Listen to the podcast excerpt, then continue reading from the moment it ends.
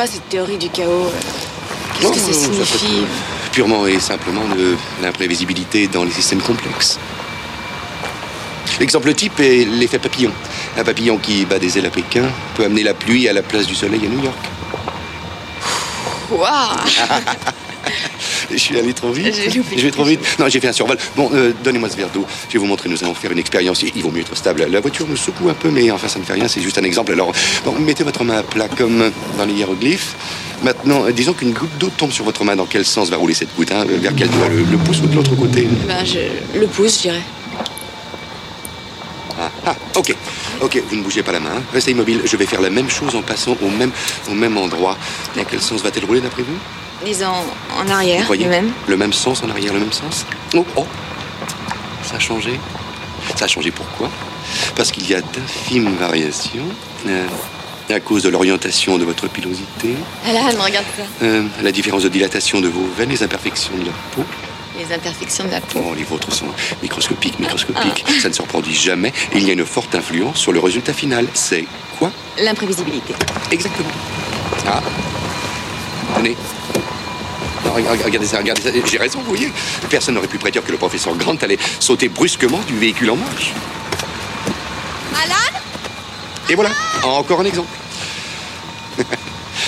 et je me retrouve tout seul là et, euh, et je me parle tout seul. C'est ça, la théorie du chaos.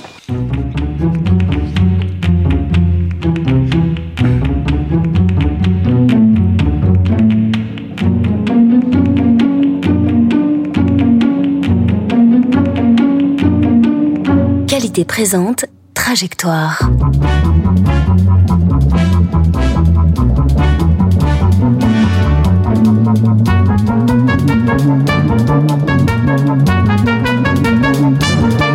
Trajectoire, le podcast de la culture mathématique.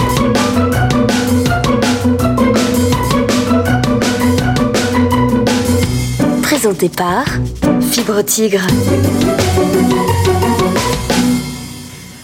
Bonjour et bienvenue dans Trajectoire, le podcast de la culture mathématique. Alors, Trajectoire devient un petit peu comme les grands podcasts américains, c'est-à-dire que nous avons un sponsor.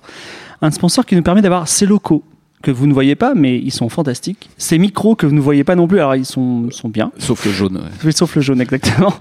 Euh, c'est Sémillant Chroniqueur que je vais vous présenter dans quelques minutes. Mais je vais donc vous parler de ce sponsor et de ses produits. Il s'agit de Casper. Alors, est-ce que vous connaissez Casper autour de la table ou pas?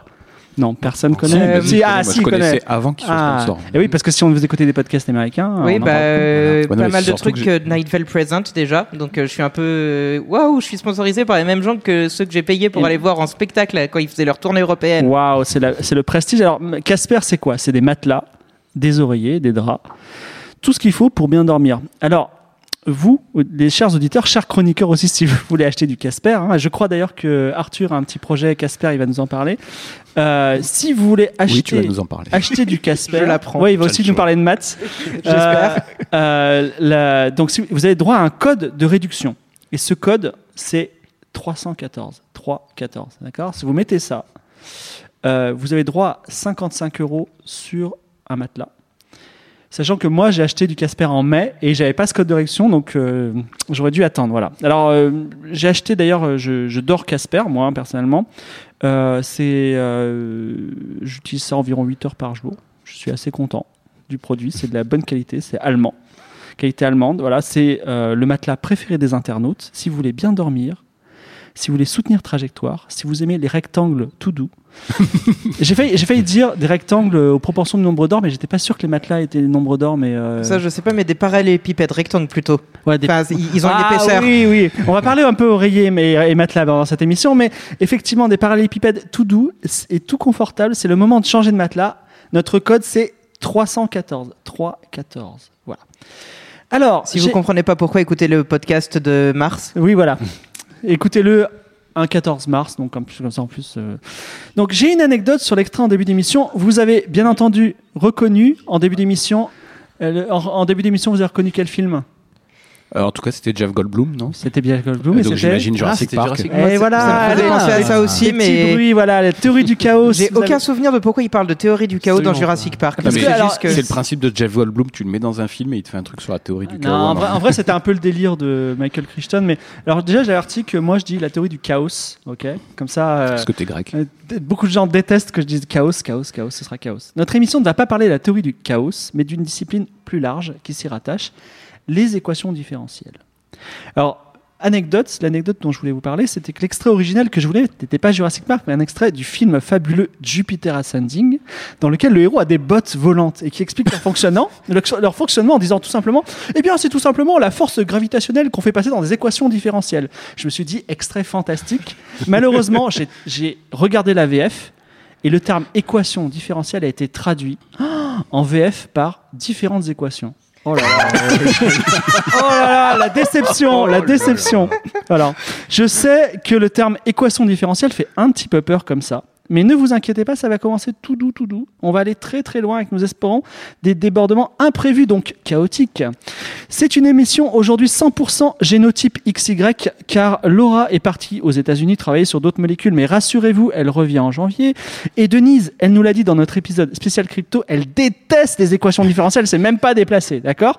Donc, euh, revenez, revenez, pour une autre prochaine émission si vous voulez entendre des voix féminines vous parler de mathématiques. Aujourd'hui, nous sommes uniquement entre hommes, et j'ai avec moi Arthur, qui nous arrive de Belgique, les bras pleins de frites et de gaufres. Mais Arthur, que t'arrive-t-il Qu'est-il arrivé à tes cheveux? Que fais-tu en Belgique? Alors la remarque sur les cheveux, je suis sûr que c'est très podcast tech, podcast podcast, je sais pas comment on dit. Et qu'est-ce que Pas je très fais audio, voilà. Il Pas a très moins de cheveux. Oui, et qu'est-ce que je fais en Belgique? Bah un postdoc.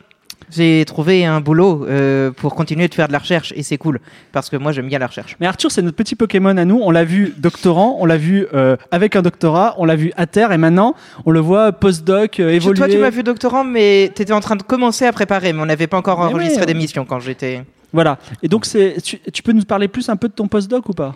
Je peux. Alors, Je peux. oui non mais excuse-moi mais j'ai- Ah, discuter avec des gens qui font de la logique, hein, c'est pas marrant. hein. Non, non, mais j'étais en train de réfléchir à comment je le présentais. C'est de la vérification, c'est des systèmes temporisés, donc euh, c'est toujours à base d'automates et de logique, ça, ça change pas.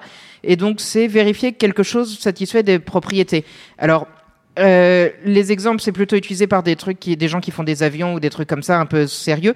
Mais en fait, mon directeur le explique avec des ascenseurs. Je trouvais que ça faisait un peu ridicule de, de, de prouver qu'un ascenseur fonctionne, mais en fait, c'est beaucoup plus simple. Euh, désolé, Gilles, si tu m'écoutes, que je viens de dire c'est ridicule. Euh, Simplement, bah, dans les ascenseurs, souvent, là, il y a une priorité, par exemple, pour celui qui est dans l'ascenseur. Donc, si tu es au premier et que tu appuies sur zéro, tu vas au zéro, même si quelqu'un veut appuyer au troisième. Mais dans ce cas, il y a toujours des gens qui veulent monter de zéro premier, zéro premier, zéro premier. Celui qui est au troisième, il attend infiniment souvent. Donc, on veut un système qui permettrait de prouver qu'au bout d'un certain temps, voire peut-être même au bout de moins de deux minutes, l'ascenseur se soit arrêté au troisième après que tu appuyé sur le bouton troisième. Quels que soient euh, les boutons et l'ordre dans lesquels les gens appuient sur les boutons. Finalement, c'est très machine de Turing, mais avec des ascenseurs. Bah, c'est beaucoup, c'est moins complexe que les machines de Turing. On peut exprimer moins de choses et c'est parce qu'on peut exprimer moins de choses que on va être capable de dire des trucs intéressants dessus et de les analyser. D'accord. Mais d'ailleurs, pour parlant d'ascenseur, euh, euh, Arnold, il me semble qu'un jour j'avais posé la question sur euh, Facebook, j'avais dit c'est bizarre, j'ai l'impression Ah oui. que quand je rentre chez moi, et c'est un immeuble de 6 étages, l'ascenseur est toujours en bas. Et ça me Oui, perturbait, on tu avait vois. fait des stats. Et on, a- on avait fait, il avait fait une modélisation de stats avec des petits bonhommes qui marchent, c'était fantastique. Et on Ouais, avait c'était une pas. résolution numérique, mais ouais, on l'a Voilà. pas. Donc ça, c'est c'est un peu euh, une, une énigme gratuite qu'on vous lance à tous les vents. Si, euh, pourquoi, quand on rentre dans un ascenseur, on a plus souvent l'ascen- l'ascenseur qui est en bas qu'en haut? Voilà. Enfin, Alors moi, chez moi, je- enfin dans mon ancien appartement, je sais parce qu'au bout d'une minute, s'il n'est pas utilisé, il redescend au rez-de-chaussée. Ah bon, mais là c'était pas le cas. Imaginons un ascenseur euh, têtu. Alors la question actuelle, la question, la question, la question, euh, comment dire, surprise.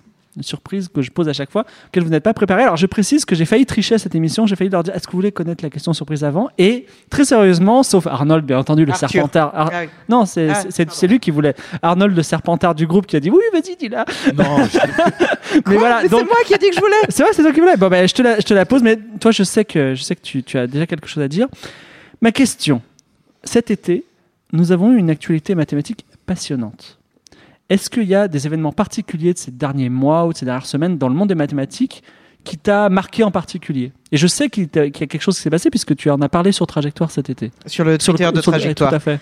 Euh, Il y a quelqu'un qui avait euh, fait une preuve de P différent de NP et la seule différence avec les centaines d'autres preuves, c'est que c'était un vrai chercheur avec des vraies mathématiques, avec qui expliquait vraiment quelle était la différence entre ce qu'il faisait et ce qu'on connaissait avant. Donc ça avait une probabilité légèrement plus faible que d'habitude d'être un vrai truc sérieux. Euh, sans trop de surprise, il y a une faute. Et comme c'est un vrai chercheur, il a retiré son papier en disant il y a une faute et euh, j'expliquerai quelle est la faute plus tard. Ah, ça, ça y est, on est sûr qu'il y a une faute, quoi. Oui, je l'avais tweeté aussi. Ah, bah, Ah bah, lui-même, il a, il a reconnu, il a dit euh, on m'a signalé la faute et euh, je reconnais. Contrairement, il y a une, un truc qui avait suffi. Déola Licard en 2010 avait fait parler pour le même genre de raison, mais lui, il a jamais reconnu qu'il y avait une faute dans son papier, alors que c'est un, un, chercheur de HP Lab, donc un truc un peu sérieux, quoi. Euh, oui, les mêmes que les imprimantes ou les ordinateurs Hewlett Packard. hein. Ouais, mais Euh. c'est dur, hein. t'as as passé 20 ans à bosser sur un truc, euh, au bout de 15 jours, on dit, bah, il y a une erreur, tu vois. C'est Mhm. dur, à, même, à- même à toi-même, c'est dur de, à se l'avouer. Donc, euh, on peut dire que le problème P égale NP est toujours ouvert ou pas? Oui, oui. D'accord. Donc, si vous voulez vous plancher, je crois qu'en plus, il y a une petite récompense à la clé, donc allez-y, vous pouvez travailler là-dessus. Il nous vient. Alors. Il nous vient de Belgique quand même, hein. il nous faut du budget pour faire cette émission, mais quelqu'un d'autre arrive presque d'encore plus loin, n'exagérons pas non plus, il vient de Nancy, les bras pleins de mer- bergamote et de macarons. Bonjour Hugo, Salut Fibre. salut. Est-ce que euh, et toi, tu es toujours prof Ouais, euh, toujours prof. Je ouais. commence, euh, j'ai commencé, j'ai fait ma rentrée mardi, euh, une classe de 51 élèves, donc euh, Est-ce que tu as une petite actuelle chargé. 50 Ouais, hein. 51, bah, c'est pas du tout le programme, euh, le programme du gouvernement qui a dit des, des classes plus le légères. programme de gouvernement n'a pas, n'a rien dit sur les classes prépa. On a toujours le droit de charger les classes à mort. Et... Je pensais qu'ils avaient des, des trucs sur les CP. qu'on évite la politique, on a des Ben. problèmes la dernière fois. ah, oui, CP, vrai. classe prépa, c'est pas mal. Ah, CP. Euh, Dis-moi, est-ce que tu as une petite actualité euh, hobbyiste, jeux vidéo ou pas? Euh, pas que je sache, euh, pas non. encore. C'était un été assez reposant euh, sur ce point-là. D'accord, très bien. Et as-tu une actualité mathématique euh, récente dont tu voudrais nous parler Ou pas? Je sais que c'est une question surprise, donc... Ben, en fait, ce matin sur Twitter, j'ai vu qu'il y avait quelqu'un qui avait dit qu'il allait, qu'il avait déchiffré le manuscrit de Voynich, Oui, qui est un, un vieux manuscrit, je crois, du 14e ou quelque chose comme ça, qui est sujet à toute une sorte de théorie du complot, des choses comme ça. Il y a des, des grands médiévistes et des grands cryp- cryptographes qui s'y sont attelés depuis des centaines d'années, personne n'est arrivé à le faire. Et il y a ce type-là, sur son WordPress, qui a dit, ça y est, j'ai trouvé. Et... euh, la réaction des autres et des médiévistes, c'est ah ben encore une preuve, encore un truc qui ne, qui ne tiendra pas. C'est un petit peu, ça m'a fait penser à justement aux preuves de P égale NP. À chaque fois qu'il y en a une qui sort, euh, tous les pros font euh, ouais, on va attendre un petit peu avant de, avant de s'enflammer. oui. Bah écoute, euh, tout à fait, ça date d'hier, je crois. hein, C'est super récent. Ouais, hein. ouais, c'est très récent. Ouais, donc euh, et donc le, en substance, l'idée c'était que donc manuscrit de Voynich, c'est des euh, lettres un peu bizarroïdes, mais Ouais. qui correspondent à un alphabet euh, occidental. Et la théorie de la personne sur WordPress. Alors je suis désolé, je suis, je suis plus, j'arrive plus à en parler que P égale NP parce que mais j'ai j'ai un peu lu le blog aussi. C'est très intéressant. Aller sur notre compte Twitter qui explique bien, la- qui donne un lien vers un blog qui euh, vulgarise un petit peu P égale NP. Mais pour le Voynich, la théorie de la personne, c'était de dire que chaque lettre en fait représente un mot entier. Ouais, Ce un qui mot fait mais que- avec une abréviation, c'est pour ça qu'on ne s'en était pas aperçu avant, alors qu'en fait, il y en a qui ont déjà essayé. Enfin, c'est Voilà. c'est pour-. Ouais, ça que ce qu'on prenait pour des mots était en fait des phrases. Voilà. Mhm. Une écriture très concise. Merci Hugo.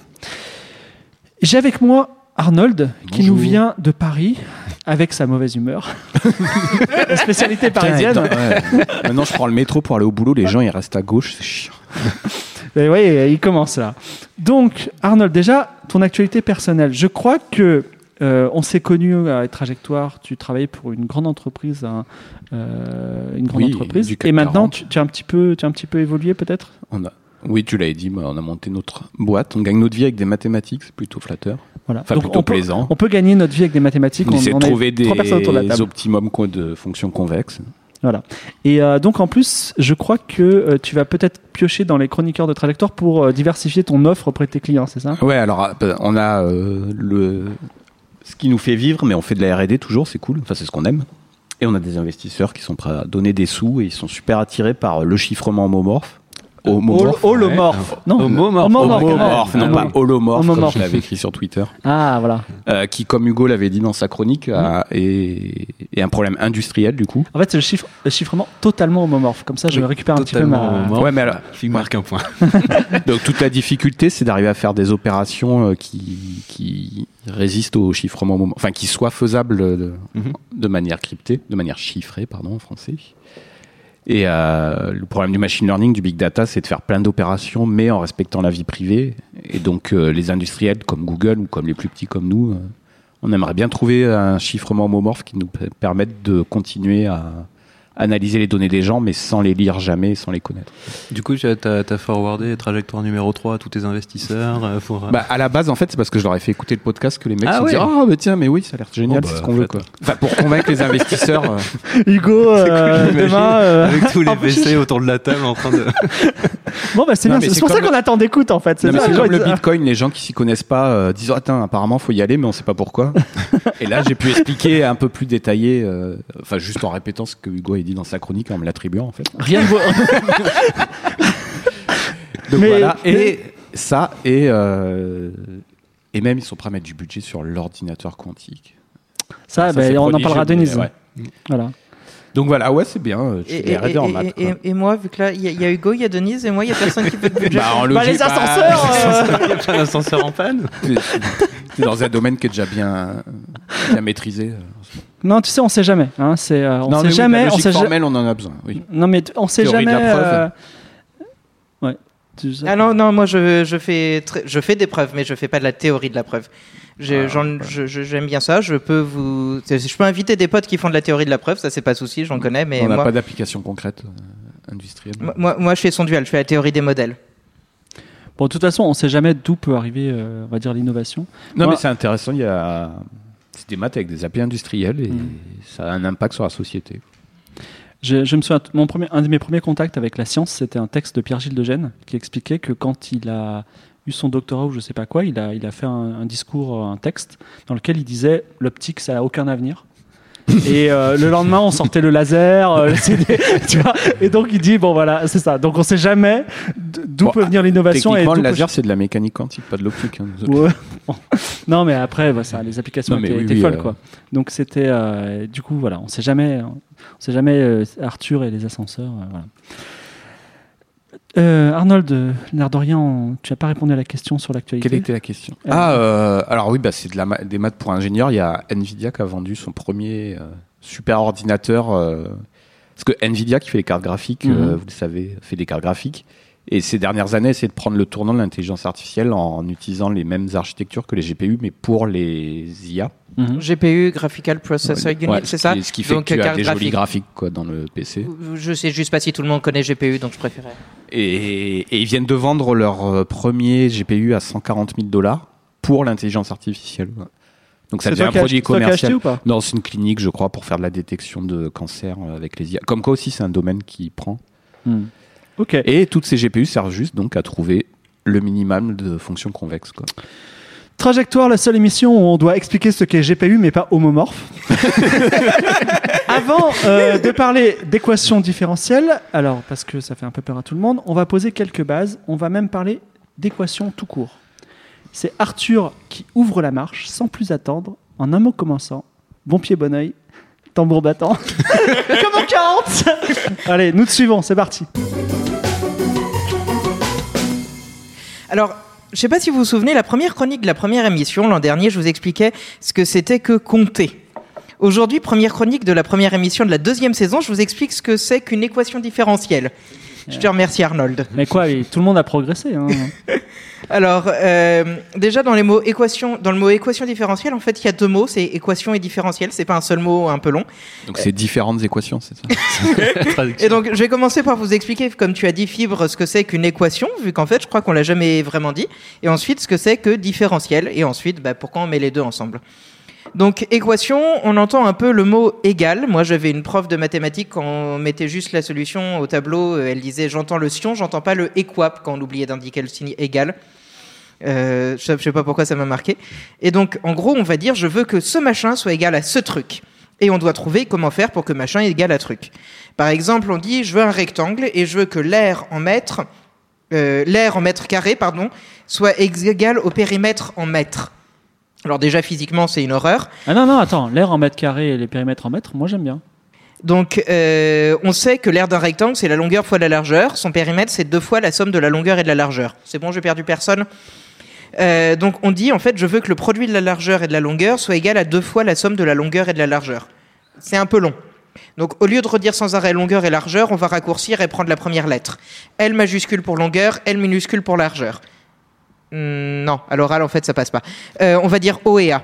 Comme ça on dira simplement que OA est égal à 2, Attends, attends, alors. O, c'est quoi? O pour longueur et A pour largeur. D'accord. Donc, Donc- vas-y, de- de- définis. Alors, ton problème était de dire l'air en mètres d'un rectangle est égal à son périmètre, sachant que la longueur du rectangle c'est O et la largeur c'est A. Donc, C'est ça. donc comment on met ça en, en équation? Donc euh, bah, maintenant on remplace. on- on- c'est la même phrase que ce qu'on a dit tout à l'heure. Longueur fois largeur c'est OA égale le double de la longueur plus la largeur, donc 2 fois O plus A. Ça, ça fait gagner un plus de temps. C'est juste, c'est plus rapide à dire, ce sera plus rapide à écrire. Mais sinon, on a, pour l'instant, on n'a vraiment rien dit. Et puis, à la limite, ça nous permet de dire OA parce que longueur largeur, par contre, on ne sait pas ce que ça voudrait dire. Et tu as une seule équation pour deux inconnus. Alors? J'ai une seule équation pour deux inconnus, effectivement. Précisons quand même que quand on est à la- petite école, euh, je sais pas, collège, euh, primaire, on dit toujours O multiplié par A avec le petit X.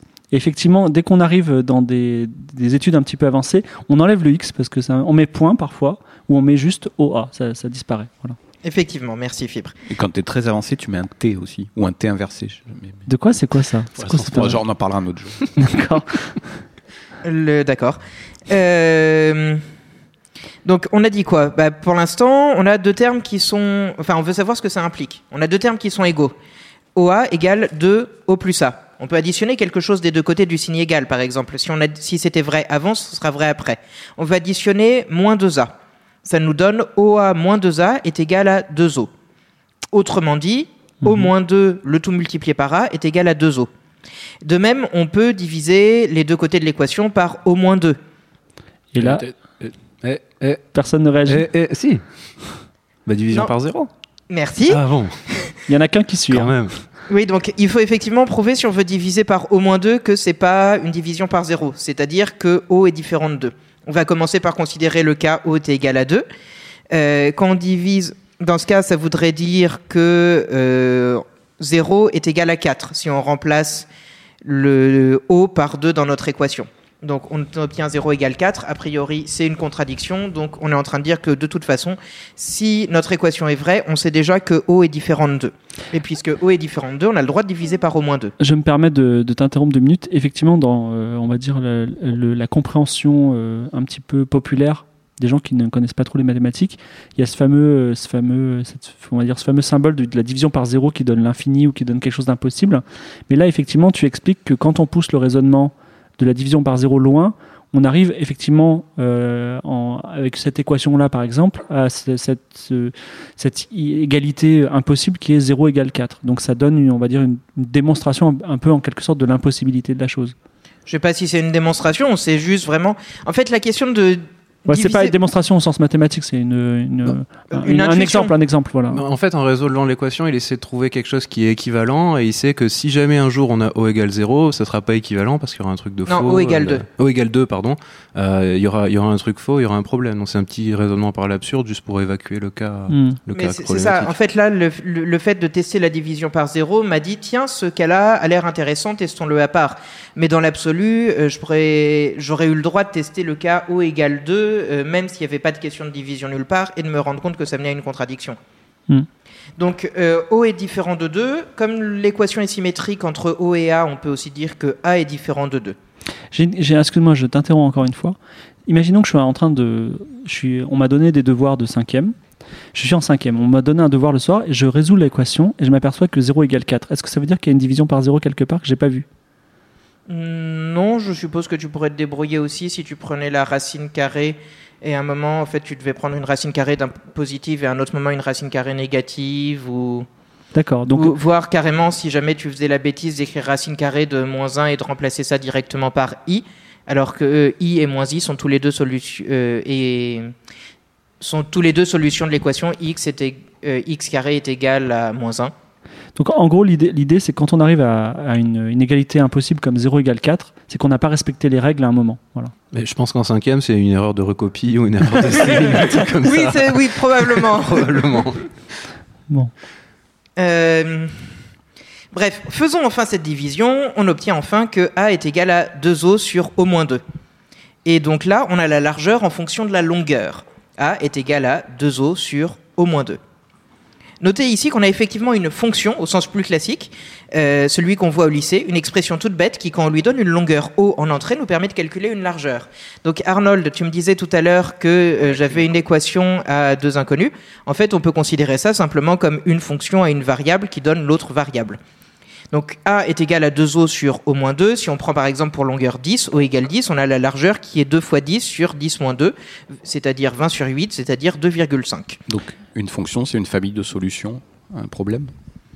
On peut considérer ça, oui. euh, bah, D'ailleurs, c'est une manière assez classique d'écrire les fonctions. C'est y est égal à f de x, et dans ce cas, tu peux considérer ça comme une, euh, équation à deux inconnus. Je, voudrais juste. Là, on utilise des termes un petit peu compliqués. La première chronique, elle est censée être très accessible. Non, non, non, mais je, je veux dire que quand vous avez une pomme qui est vendue euh, 1 euro, en fait, le prix de la pomme, c'est une fonction. C'est-à-dire que le, ce que vous allez dépenser. Non, le prix euh, Dans le euh, micro. Prends le micro, hein. Le mec, il est en train de dessiner. Non, le- ah non, il fait des équations en plus. Le prix que tu vas payer au final, pas le prix de la pomme. Le prix de la pomme, il est fixé. Euh, le- Alors, le prix final, il est égal au prix de la pomme multiplié par le nombre de pommes. Donc, on a le fon- euh, en fait, c'est une fonction. En fait, on est comme, on est des Monsieur Jourdain de la fonction. On fait des fonctions tout le temps. Voilà. Simplement, euh, là, euh, on, on l'abstrait mathématiquement. On va, Et, et- et encore, là, tu parles des fonctions qu'on fait à peu près explicitement. Si, si tu fais toutes les fonctions qu'on fait rien que dans notre cerveau pour calculer comment marcher le plus rapidement possible pour attraper un frisbee ou ça, on fait des, des fonctions sans arrêt, sans arrêt, sans arrêt. Et, euh, mais heureusement qu'on n'a pas besoin de les calculer explicitement. Euh, Je veux dire, pas contrairement au prix de la pomme où à la fin il y a quand même quelqu'un qui te dit combien tu dois payer normalement. tout est fonction alors. On- pour une définition large de fonction, je suppose qu'on peut dire ça, mais c'est tellement large que ça veut plus rien dire, donc en fait c'est creux. Merci. Tu, tu permets que je retourne à ma chronique Oui, allons-y. Donc on prend une deuxième exemple de longueur. Si la longueur est égale à 1, on a la largeur qui est égale à 2 fois 1 euh, sur 1 moins 2. C'est-à-dire 2 sur moins 1, c'est-à-dire moins, moins 2. On a une largeur négative. Là, c'est un premier problème de la fonction mathématique que je vous donnais tout à l'heure. Euh, donc pour rappel, A est égal à 2O sur O moins 2. La fonction, elle ne s'assure pas que le résultat soit cohérent. C'est à nous de rajouter à la main que A est supérieur à 0. Euh, même strictement supérieur d'ailleurs, puisqu'on veut un rectangle qui soit pas total, une ligne, enfin un segment. Donc avec un peu de calcul que là je vais vous épargner, on voit que A est strictement supérieur à 0, ça implique que O est strictement supérieur à 2. Et par symétrie, on voudra aussi que A soit strictement supérieur à 2. Bon, donc là on a déjà quelques informations sur la forme des rectangles qui nous intéressent. Pour l'instant, on a conclu que pour que l'air soit égal à la longueur, il est nécessaire que la longueur soit strictement supérieure à 2 et que la largeur soit 2O sur O moins 2, où O est de la longueur. C'est assez simple de montrer d'ailleurs que ces conditions sont suffisantes. C'est-à-dire, vous prenez un rectangle, il vérifie ces conditions euh, avec O supérieur à 2 et ça nous donne. euh, Enfin, vous prenez n'importe quel nombre avec O strictement supérieur à 2 et ça nous donne un moyen de dessiner un rectangle dont la longueur est O. Bon, sauf que si ça se trouve, là, on va avoir un rectangle dont la longueur est inférieure à la largeur. Donc, il faudrait préciser que A est inférieur ou égal à O, et ça nous indique aussi que O est supérieur ou égal à 4. On continue nos, petits, sym- nos petites Je- je- équations syntaxiques. Je t'interromps un petit peu encore, excuse-moi. On a parlé tout à l'heure de l'impossibilité de la division par 0 et ça donnait une impossibilité comme 0 égale 4. Mais est-ce qu'un un rectangle de longueur négative, c'est embêtant ou pas mathématiquement? Ça dépend totalement de ce que tu veux faire. Je vois pas. C'est juste.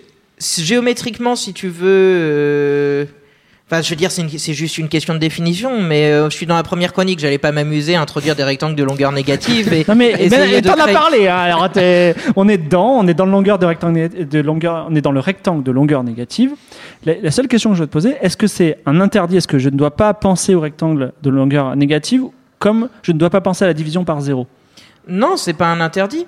Euh, typiquement, tu peux tout à fait décider de dire que ton rectangle, il a l'axe des ordonnées et l'axe des abscisses pour deux de ses côtés, et les autres côtés sont quelque part sur le plan, euh, comment on dit, cartésien. Et dans ce cas, tu peux très bien dire que la largeur est positive ou négative, la longueur est positive ou négative. Tu peux même dire que l'air est négatif si jamais. euh, En fait, l'air du rectangle dans ce cas-là, ce serait ce qu'on appelle le déterminant en algèbre linéaire, et un déterminant négatif, ça pose pas de souci. D'accord. C'est juste quelque chose qu'on n'arrive pas à imaginer comme. Mais il y a beaucoup de choses en mathématiques qu'on ne peut pas imaginer. euh, je pense à des formes en, en, on va dire en 11 dimensions, par exemple. Donc là, on est. Non, là, là, en l'occurrence, moi, ce que j'étais en train de te dire, c'est vraiment juste si jamais on décide que notre, euh, qu'il y avait un côté gauche et un côté droite, et que euh, vraiment on disait le point gauche, bah, il est en position 0 de notre plan cartésien, et le point droite, il est en position moins 2.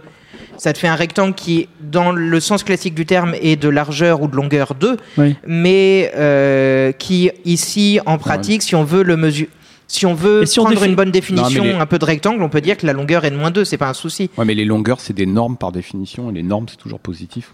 Quoi. Enfin, c'est- a priori. Normalement, oui, mais je veux dire, on pourrait s'amuser à utiliser ce mot. euh, C'est Bon, pas comme si ce serait le premier mot qui aurait plusieurs sens en mathématiques, mais Oh. c'est vrai qu'a priori, quelqu'un qui emploierait le mot longueur ou largeur ici, il voudrait vraiment donner de la confusion. En fait, on peut dire, on peut. Est-ce que la phrase suivante que je vais dire est fausse?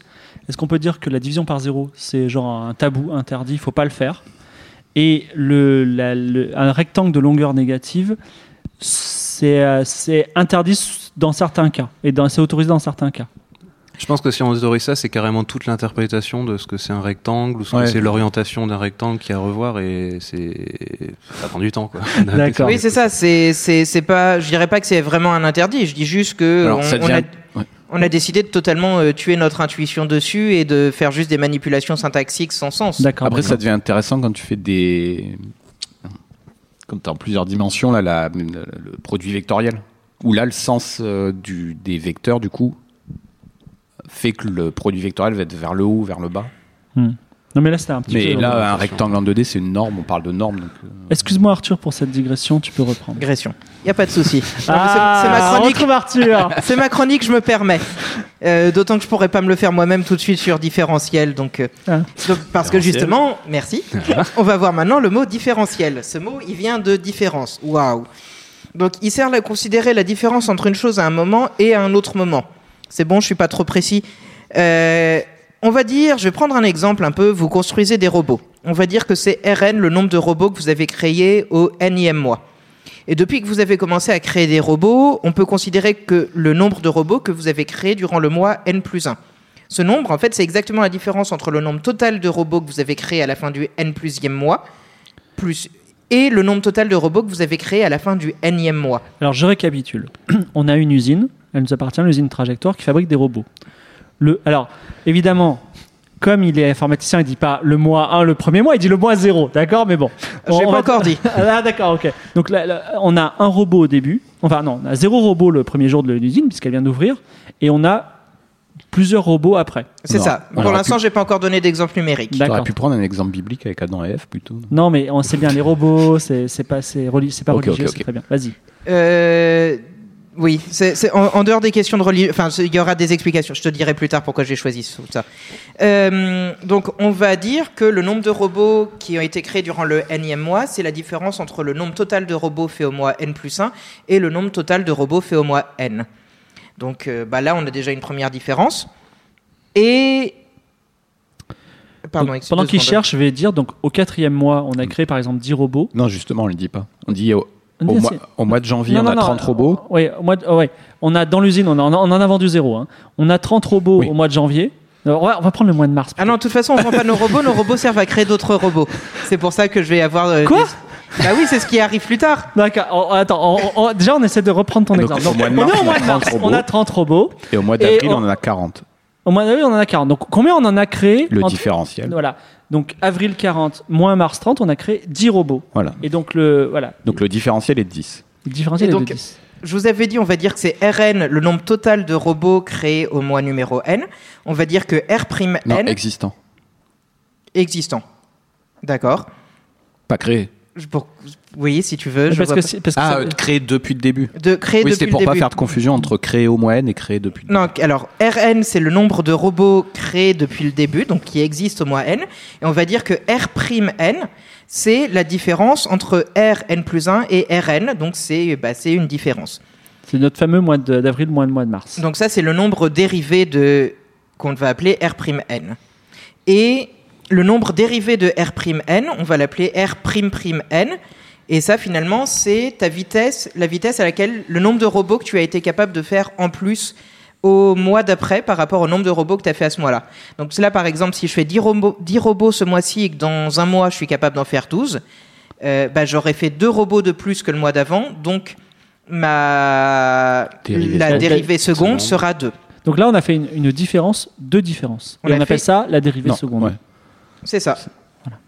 Donc euh, là, nous avons un peu la partie différentielle.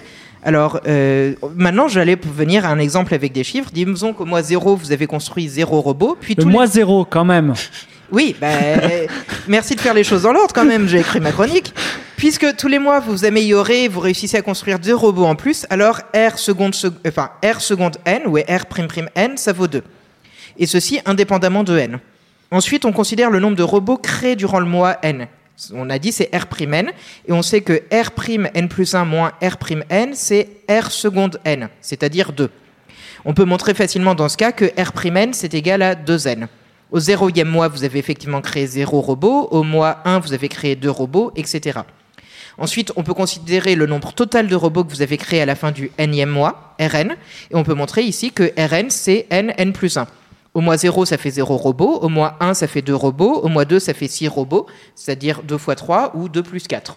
Donc, l'avantage, c'est n, n plus 1, c'est simple à calculer. Et là, normalement, vous commencez à avoir une idée de ce qu'est une différentielle. Enfin, presque. Non, parce qu'en vrai, quand on considère les différentiels, on ne les fait pas dans un monde discret. On ne le fait pas avec des suites, mais avec des fonctions définies sur les nombres réels.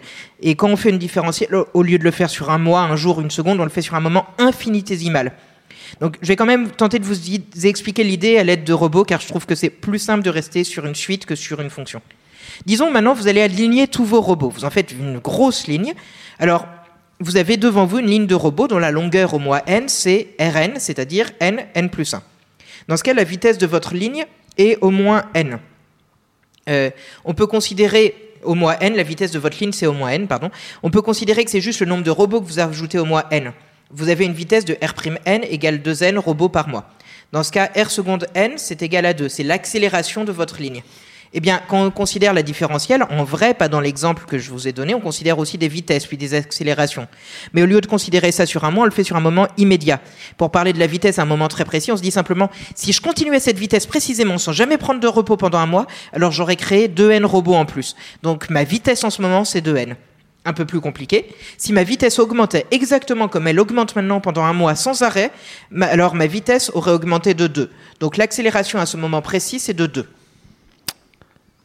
Ok? Bien compris.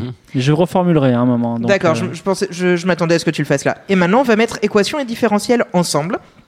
Disons que les robots que vous construisez, ils savent créer des robots eux aussi. Et en fait, vous voulez juste des robots autoréplicateurs. Des êtres humains. Bah, les êtres humains, c'est un peu moins pratique parce que pour l'équation, il aurait fallu considérer euh, les gens qui peuvent porter les enfants et les gens qui peuvent euh, féconder. et Ah oui. ça faisait, morts, ça faisait les- un peu plus de variables. Et euh, ici, comme ça, j'ai vraiment une variable. J'ai pas à me poser ce genre de questions. Donc on a des robots qui se reproduisent eux-mêmes pour dominer la Terre. C'est ça. Euh, quoi? Vas-y, vas-y. Disons que les robots que vous construisez, ils savent créer des robots. Bref, Euh, chaque robot va créer un robot par mois. Vous, vous continuez de créer les robots à votre vitesse, comme avant. Alors, on va dire que R'N, ça vaut Rn plus 2n. Rn, c'est le nombre de robots créés par vos robots, et 2n, c'est le nombre de robots que vous, vous créez. Donc, je répète l'équation. Oui, R'N égale Rn plus 2n. C'est une équation, puisqu'il y a un signe égal, avec une suite et sa dérivée. Et là, pour information, la solution de cette équation, c'est 2 multiplié par 2 puissance n plus 1 moins n. Mais ça, je vous expliquerai pas comment le trouver. Voilà, on va évoquer ça. Donc, on va quand même euh, passer un peu ça à la cafetière. C'est-à-dire que, euh, en gros, après nous avoir défini des équations, tu nous as parlé de ton usine de robots. Et je vais, je vais prendre un autre exemple que l'usine de robots. Je vais prendre euh, ma position. Je me balade dans la rue. Et donc, je suis un petit X qui se balade le long du- du- d'une d'une abscisse. Le cœur ouvert à l'inconnu. Et donc, ma vitesse, en fait, c'est effectivement. Ma vitesse, c'est la dérivée de ma position. Est-ce qu'on est d'accord ou pas? Oui, tout à fait. Et mon accélération, c'est ma dérivée de ma vitesse. Oui. Quand vous êtes dans une voiture, la- euh, que vous, avez, vous allez à 90 km/h, en fait, ce chiffre, c'est la dérivée de votre vitesse, de votre Non, position, position. excusez-moi, position. Et quand vous, avez une- quand vous faites 0 à 100 km/h en 10 secondes, c'est la dérivée de votre vitesse, c'est-à-dire que c'est l'accélération. Après, la dérivée n'est pas forcément définie tout le temps. Si jamais euh, tu es totalement au repos, euh, ta vitesse est de zéro, et tout d'un coup, euh, si tu commences vraiment à accélérer à un moment donné, la dérivée de ta vitesse, je suis pas sûr qu'elle soit définie. En ce moment, je fais un régime. Et je me demandais, au lieu de dire Oh, tu as maigri, est-ce qu'on ne devrait pas dire Est-ce que ta, ta fonction dérivée de l'alimentation euh, Négatif. est, Dérivée de positive, négatif. au contraire, non? Non, t'as Ah non, dérivé négatif. Ah non, non, c'est plutôt les, les calories en fait, excusez-moi. ta, ta fonction dérivée euh, de tes calories, des cal- non, comment on pourrait dire ça Euh, je sais Oui, pas, euh, PL. est-ce que, par exemple, l'IMG, si c'est un truc qui compte pour toi, est-ce que la fonction de ton IMG en IMC, fonction IMC. IMC. Ah oui, j'étais en train de mélanger avec ING, la banque. Euh, Non, mais la dérivée de ton poids est négative. Voilà, dérivée de mon poids est négative. Donc en fait, de même que je disais tout à l'heure, il y a des fonctions partout, il y a des dérivés partout en fait. Oui, mais encore, non, là pour le coup, euh, au contraire, on est capable de prouver que si tu prends une fonction continue au hasard définie entre 0 et 1, une fonction réelle classique, euh, et que tu la prends vraiment au hasard, la probabilité qu'elle soit dérivable en un seul point est nulle. Quoi? La majorité des fonctions du quotidien sont pas dérivables, n'ont pas de dérivée. Euh, je sais pas du quotidien, mais Enfin, vraiment. du quotidien. Mais euh, alors je suis surpris par cette affirmation parce qu'elles ne sont pas, elles sont continues ou pas? Ah non, Mm, non plus. Non plus. En, zéro, en- Attends, vous êtes en train de dire que le- la, la réalité n'est pas continue? Non, non, je suis en train de te dire que si tu prends une fonction au hasard, vraiment tu prends dans l'ensemble de toutes tes fonctions, euh, disons des fonctions de 0 à 1 on a, parlé, on, a, on parlé des fonctions du quotidien, hein, c'est ça? Ah non, Ar- Ah, la fonction du quotidien. Bah, Moi je pensais de la prends, ré- quand on m'a dit le quotidien, je pensais euh, faire son petit déj. c'est Bah, ça? Non, Arnold a parlé pas- du quotidien. Moi, je te parle de la totalité des fonctions Ah non, mathématiques théoriques. j'imagine, j'imagine, il y en a tellement bien entendu. Si on pouvait pas dériver dans le quotidien, on n'aurait pas de physique, on n'aurait pas de, de modélisation des processus. ouais. À partir du moment, alors est-ce qu'à partir du moment, c'est des fonctions qui décrivent la réalité qu'on peut toucher et frapper du doigt, est-ce que là il y a des dérivés forcément? Non. On, on va probablement pouvoir trouver des modélisations avec des dérivés, mais il y aura Oui, probablement, pratique il y a des- des. il y aura probablement des points où la dérivée n'existera pas exemple. et qui indiqueront probablement des trucs très intéressants d'ailleurs. Par exemple, je- le nombre de calories que tu absorbes par jour, fibre, il est sans doute pas dérivable. parce qu'il est, il est, Bon, il est déjà, c'est discret. discret. C'est discret. Ouais, ouais, c'est discret, c'est difficile. Mais euh, parce que Non, là, ça marche pas. ouais. c'est c'est bizarre parce que comment dire, tous, enfin, quand on parle de la réalité, on, on essaie de décrire des phénomènes qui évoluent ou qui n'évoluent pas, mais ils- en tout cas ils sont, ils sont descriptibles. Donc dans ce cas, dans ce cas, il devrait avoir une vitesse d'évolution et une accélération d'évolution. En, en fait, le problème, l'exemple ben, on- que je vous ai donné, le, je prenais la différence entre un moment et le, un mois et le mois précédent. Ça, ça va toujours exister. Hmm. Si jamais tu prends juste une suite euh, discrète d'éléments, il n'y a pas de souci. Si tu prends un moment, un moment Par suivant. exemple, tu prends la fonction continue de luminosité dans ta chambre. Oui. Est-ce qu'elle est continue? C'est-à-dire la quantité de lumière qu'il y a dans ta chambre d'amis, enfin dans ta chambre à coucher. Elle est continue. Euh, Elle est oui. soit de 0 watts, soit de euh, une fonction continue. En plus, toi, tu as des ampoules variables euh, Non, Philips, je sais pas quoi là. Mais moi je pensais, je pensais plutôt à. Comment à tu connais les ampoules de la chambre de fibre il snap, Ça en a snap. parlé. non, mais euh, c'est une fonction continue. Pourtant, à chaque fois que tu allumes le courant, il n'y a pas de dérivée. D'accord. Ok. Le, le problème, c'est c'est- tu peux dire entre cette seconde et la seconde d'avant quelle est la différence de luminosité, mais quand tu tends vers l'infinitésimal, il y a le moment où tu appuies sur l'interrupteur qui n'est plus Alors, dérivable. ça, c'est- ça, c'est quelque chose dont on n'a par- pas parlé, mais euh, pour creuser cette histoire-là. Donc, je prends la, la question de la lumière qui s'allume subitement. C'est-à-dire, je, je suis au- au- au- dans ma voiture, et tout d'un coup, parce que j'ai une voiture magique, entre guillemets, je fais 0 à 100 km/h instantanément. Là, ça va être plus compliqué. La physique te l'interdira. mais- Mais oui, non, mais ima- imaginons que je l'ai, d'accord? Ok. Là, par contre, il n'existe pas de nombre dérivé. Pourquoi euh, te demanderait quelqu'un qui a écouté ta chronique, puisque c'est la différence entre deux instants? Alors, euh, parce Alors là, il va que. falloir faire de la topologie. Non, pas de la topologie, c'est juste parce que sinon on reprend la vraie définition de, de la dérivée, c'est. La euh, limite de DH. oui, c'est ça. dis- disons que euh, tu veux la dérivée de ta vitesse, c'est ça? Oui. Donc ta vitesse, on va, la- on va dire c'est une fonction vt où t c'est le temps.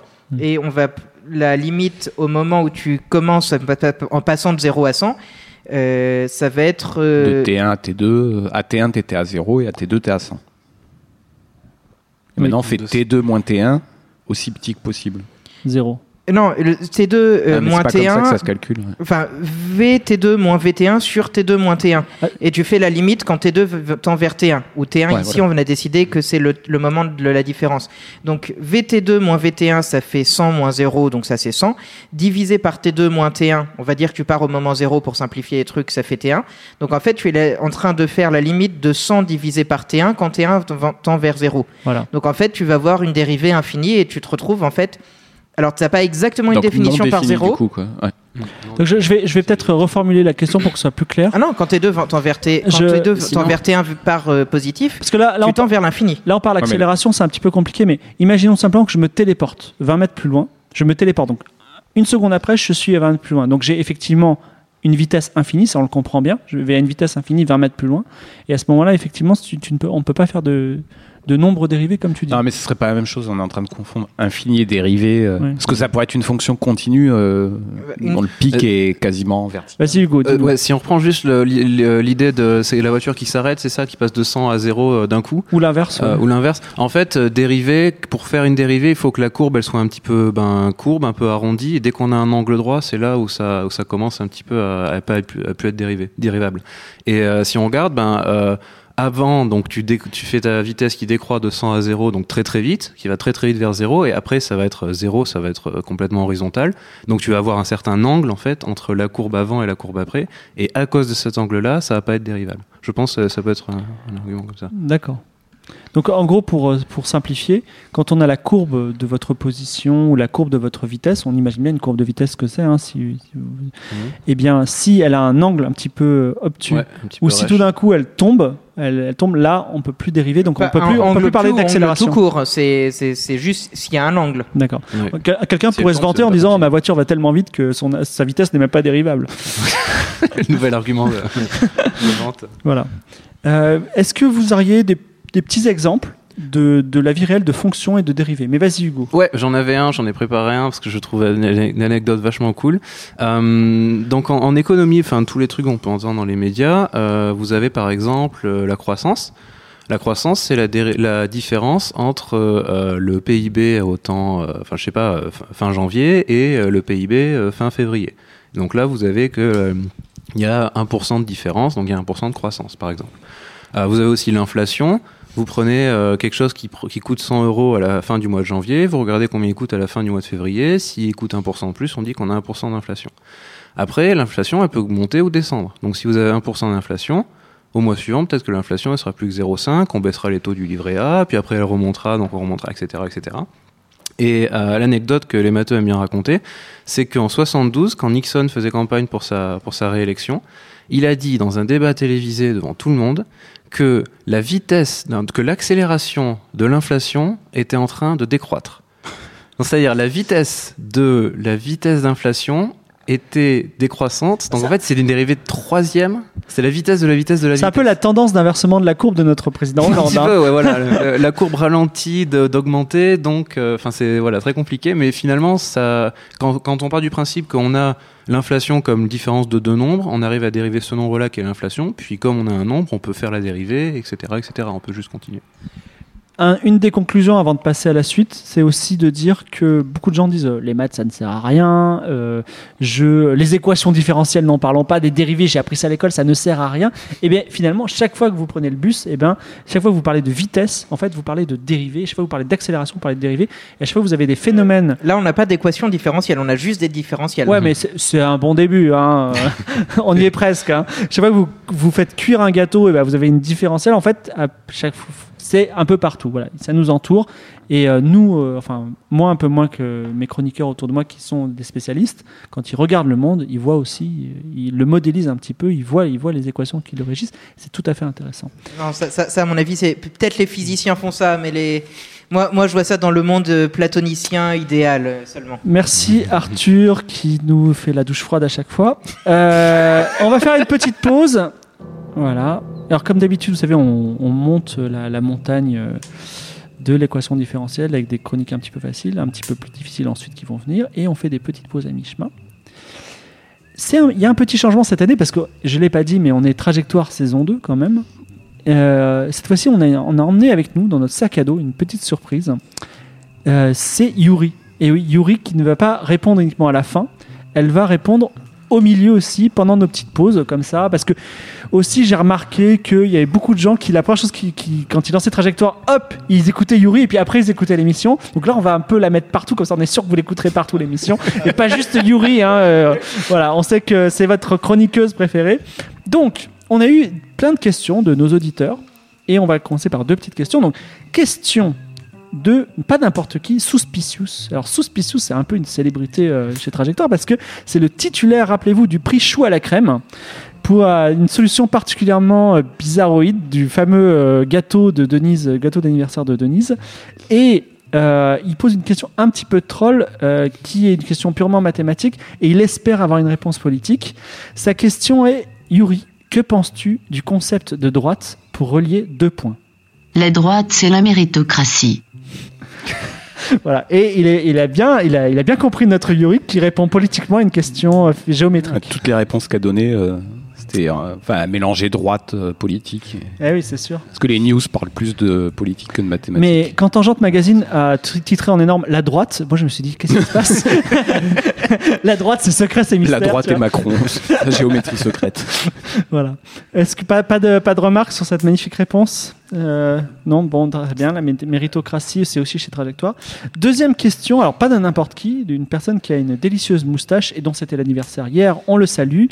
Un auditeur de 404 euh, qui connaît beaucoup de choses sur moi parce qu'on était, on a été au camp déconnecté pendant deux jours, on était très intimes. C'est Cosmo Flash. Cosmo Flash pose une question, pas n'importe laquelle, c'est une question qui divise complètement notre, notre, notre communauté de qualité et euh, à tel point que cette question qui est sur un, un thread du forum qualité, c'est le thread le plus commenté. Donc c'est pour vous dire euh, la, la- le- la lourdeur de la question. Et aujourd'hui, Yuri tranche. ok? La question est que penses-tu des pizzas à l'ananas? C'est comme les lasagnes à la fraise. J'ai tellement envie d'essayer. Alors j'ai regardé, il y, y a réellement une recette de lasagne à la fraise. Je vous invite à tester et à nous dire si c'est meilleur ou pas que les pizzas à l'ananas. Est-ce que tu peux expliquer cette réponse Ah ben, originale elle a littéralement répondu ça. Euh, dit pizza ananas équivalent à, lasagne à la fraise. Très bien, mais on reste dans l'Italie et le fruitier, c'est très bien. Alors, énigme, j'ai une petite énigme pour vous. Alors, c'est euh, une énigme, vous allez voir, toute mignonne, qui a une réponse très claire. Et euh, je veux pas, enfin, comment dire, Euh, évidemment, elle va être à la fois contre-intuitive et à la fois vous allez pouvoir y répondre. Si vous avez la réponse, ne le dites pas comme ça, mais on- l'idée c'est de creuser derrière. Qu'est-ce qui s'est passé? Voilà. Je voudrais acheter un oreiller Casper et on est dans le futur. C'est un oreiller triangulaire et j'ai droit à deux options. Donc on va, on va, on va penser qu'ils sont tous les deux de la même hauteur. On va juste se concentrer sur la forme vue du dessus du, triangle. Donc le premier oreiller fait 37 cm, 37 cm et 24 cm de côté. Donc un triangle de 37, 37, 24. Isocèle. Isocèle, tout à fait, dit euh, Arnold qui est spécialiste en géométrie. le deuxième oreiller fait 37 cm, 37 cm et 70 cm. Un commentaire, Arnold, il est aussi isocèle, tu penses? Alors, ils ont la même épaisseur. Et moi, ma question, c'est que je suis un petit peu radin, j'ai mon code de réduction, et je voudrais acheter celui qui est le plus gros. Alors, quel est le plus gros de ces deux, deux oreillers? Est-ce que c'est le 37, 37, 24 ou c'est le 37, 37, 70 Est-ce que vous avez une petite idée? Il y a une formule pour calculer le volume de l'oreiller. Il suffit de l'appliquer. Plus gros. Intuitivement, j'aurais envie de dire 77 parce que le chiffre est plus grand, mais intuitivement. Non, non, c'est pas je suis- 77, c'est 37, 37, 70, 37, 37, 24. Pardon, j'aurais envie de dire 70 parce que le chiffre est plus grand, ça reste Oui, voilà. pareil. Mais intuitivement, j'ai aussi envie de dire que euh, si jamais tu poses cette question, ça doit être parce que c'est contraire à l'intuition. ah, ah, Et donc, en fait, ce serait plutôt 24. Ouais, mais nous connaissant, t'as peut-être posé cette question en espérant qu'on comprenne que t'allais nous Ah, ah, donc en fait. c'est le Death Note, hein, c'est. euh, Alors, J'ai bon. envie de dire, ton dernier oreiller, il est quasiment impossible, dans le sens où si t'as un oreiller, je pense, de longueur 75, c'est un traversin. Voilà. euh, ben, c'est même pas 37, 37, 75, c'est impossible pour les triangles. T'as- Non, c'est 37, 37, 70. 37, 37, 37. ça fait 74. Et Euh, ça ne marche 75, pas, Jean-Pierre. Voilà. Mais Non, si. il a- heureusement qu'il a dit Mais 70. si, c'est 37, 37, 74. Donc si 37, C'est inférieur à 75, les points ils se rejoignent où? 37. D'accord, Hmm. très bien. Vous m'avez eu. Et ouais. Oui, enfin, c'est- en, en gros, Bon, il y avait euh, un à oreiller qui était 70, impossible. c'est tellement plat que, euh, en fait, il reste pratiquement plus rien. Bon, vous, a- vous Mais avez- si, il est possible parce que l'inégalité triangulaire, elle est vérifiée quand même. hein. À 70, Juste- c'est possible. À 70, 75, c'est possible. Oui, c'est ça, c'est Mais ça. il est super 30 plat, alors. 30 oui, c'est ça. 37, 37, 70. Il est très plat, c'est un traversin. Et l'autre, 37, 37, 24. Donc, euh, je, bon, vous pouvez faire les Niveau de la calculs bêtement. hauteur, ouais, c'est- Et, mais il faut aussi euh, réfléchir un petit peu à ce qui se passe derrière. Et peut-être la solution va vous étonner. Voilà. Alors maintenant, imaginons que tu as une aiguille dans l'oreiller, que tu vas lui faire faire un demi-tour avec le moins de mouvement possible. C'est. C'est autre chose. On en parlera peut-être un jour, j'espère. Et ça, c'est une question pour Yuri? Non, non, c'était une question. c'était une question que je vous pose à vous. Et comme elle n'est pas très compliquée, j'aimerais bien que euh, vous vous y atteliez. Non, Voilà. que j'avais cru que c'était- tu disais que c'était pour Yuri et que c'était Ah. la dernière question pour Yuri tout pour l'instant. Et je... je voyais pas Arnold comment tu lui poses la question en fait. Non. J'aime bien les mimiques qu'Arnold fait. Pas d'autres remarques sur les oreillers et le traversin, ça va?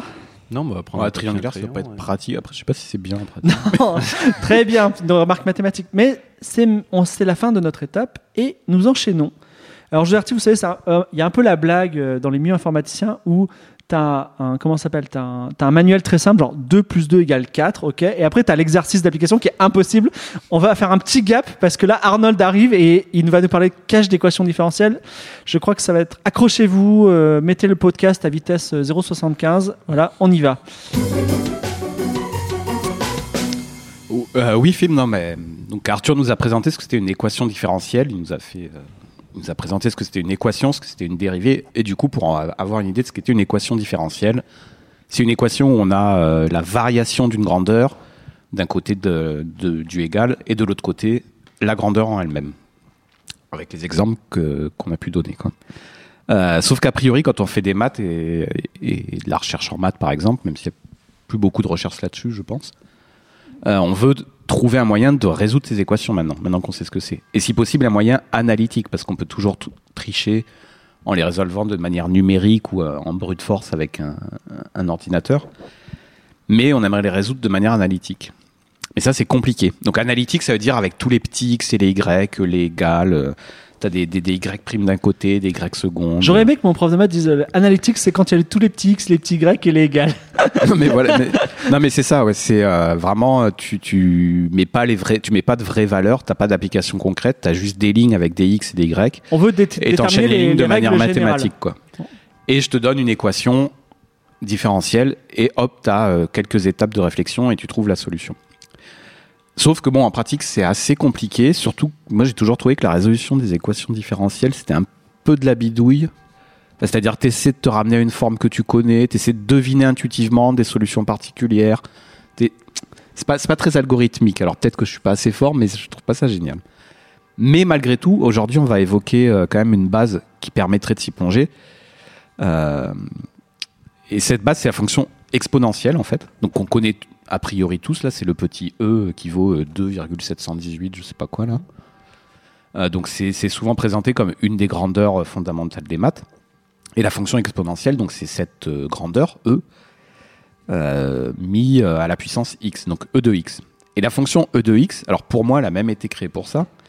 Elle a l'avantage majeur que elle est égale à sa propre dérivée. Ta, ta chronique est tellement extraordinaire, je je sais pas si t'entends les cloches. euh, c'est Dieu Ouais, qui, on qui- a, qui on a un petit rayon de lumière qui est en train de filtrer à travers la vitre. Là, Ah, c'est- beau. Vas-y. Euh, donc oui, la fonction exponentielle e de x présente l'avantage majeur d'être égale à sa propre dérivée, et donc aussi à sa dérivée seconde, etc.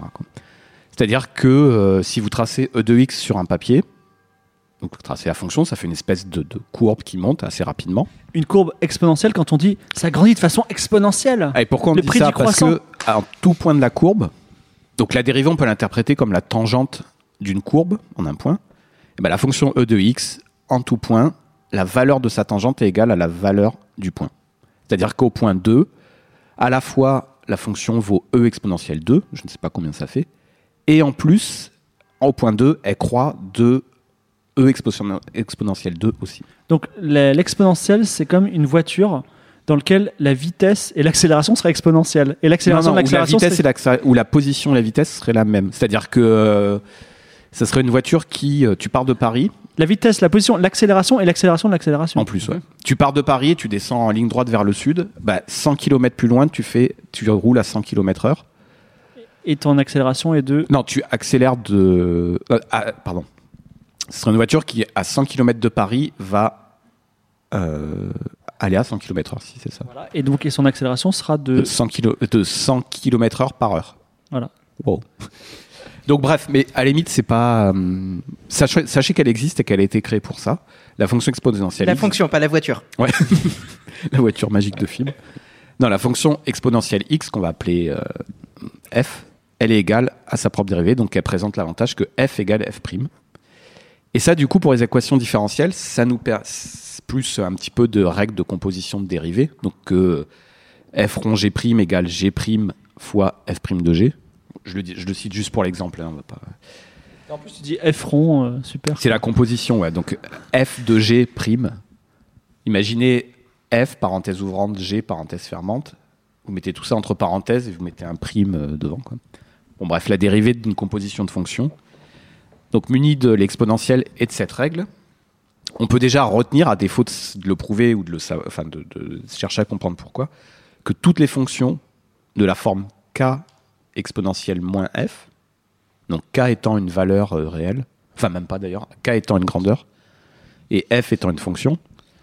Donc toutes les fonctions k exponentielle de moins f sont solutions de l'équation g' plus f'g égale 0.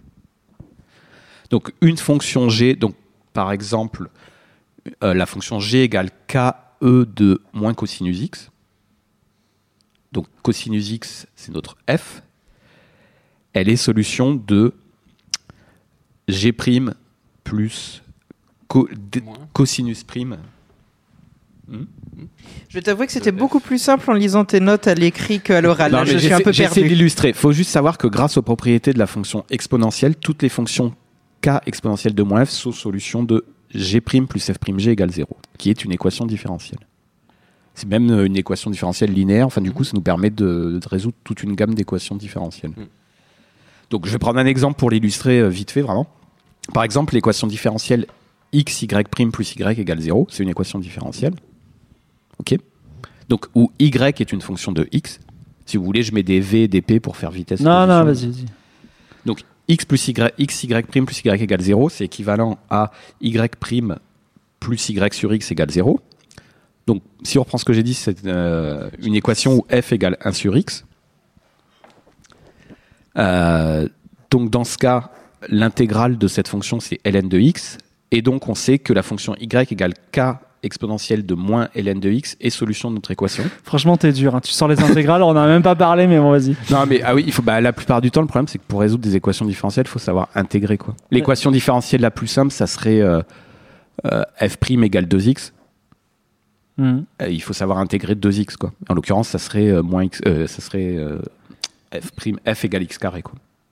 Et, et pour et intégrer, c'est le contraire de dériver. C'est-à-dire quand on a le tableau, euh, voilà la fonction, voilà sa dérivée. Ben, quand on lit le tableau à l'envers, euh, ça donne l'intégration. La Ouais. dérivée de x carré, c'est 2x. Donc l'intégrale de 2x, c'est x carré. J'aimerais juste qu'on, ouais, effectivement qu'on fasse un petit retour en arrière sur notre voiture exponentielle là. Et on, on dit juste donc l'analytique. Donc tu as des fonctions en fonction de x. Voilà, ma vitesse c'est. euh, Alors la X. base, la base pour travailler dans tout ça, résoudre des équations différentes, ça va- différentielles, il va falloir déjà maîtriser les dérivées. Donc toutes les formules qu'on apprend euh, au lycée, en prépa, j'en sais rien. Ouais. Savoir que la dérivée de cos x, c'est moins sin x? Oui. Il y a le moins. hein.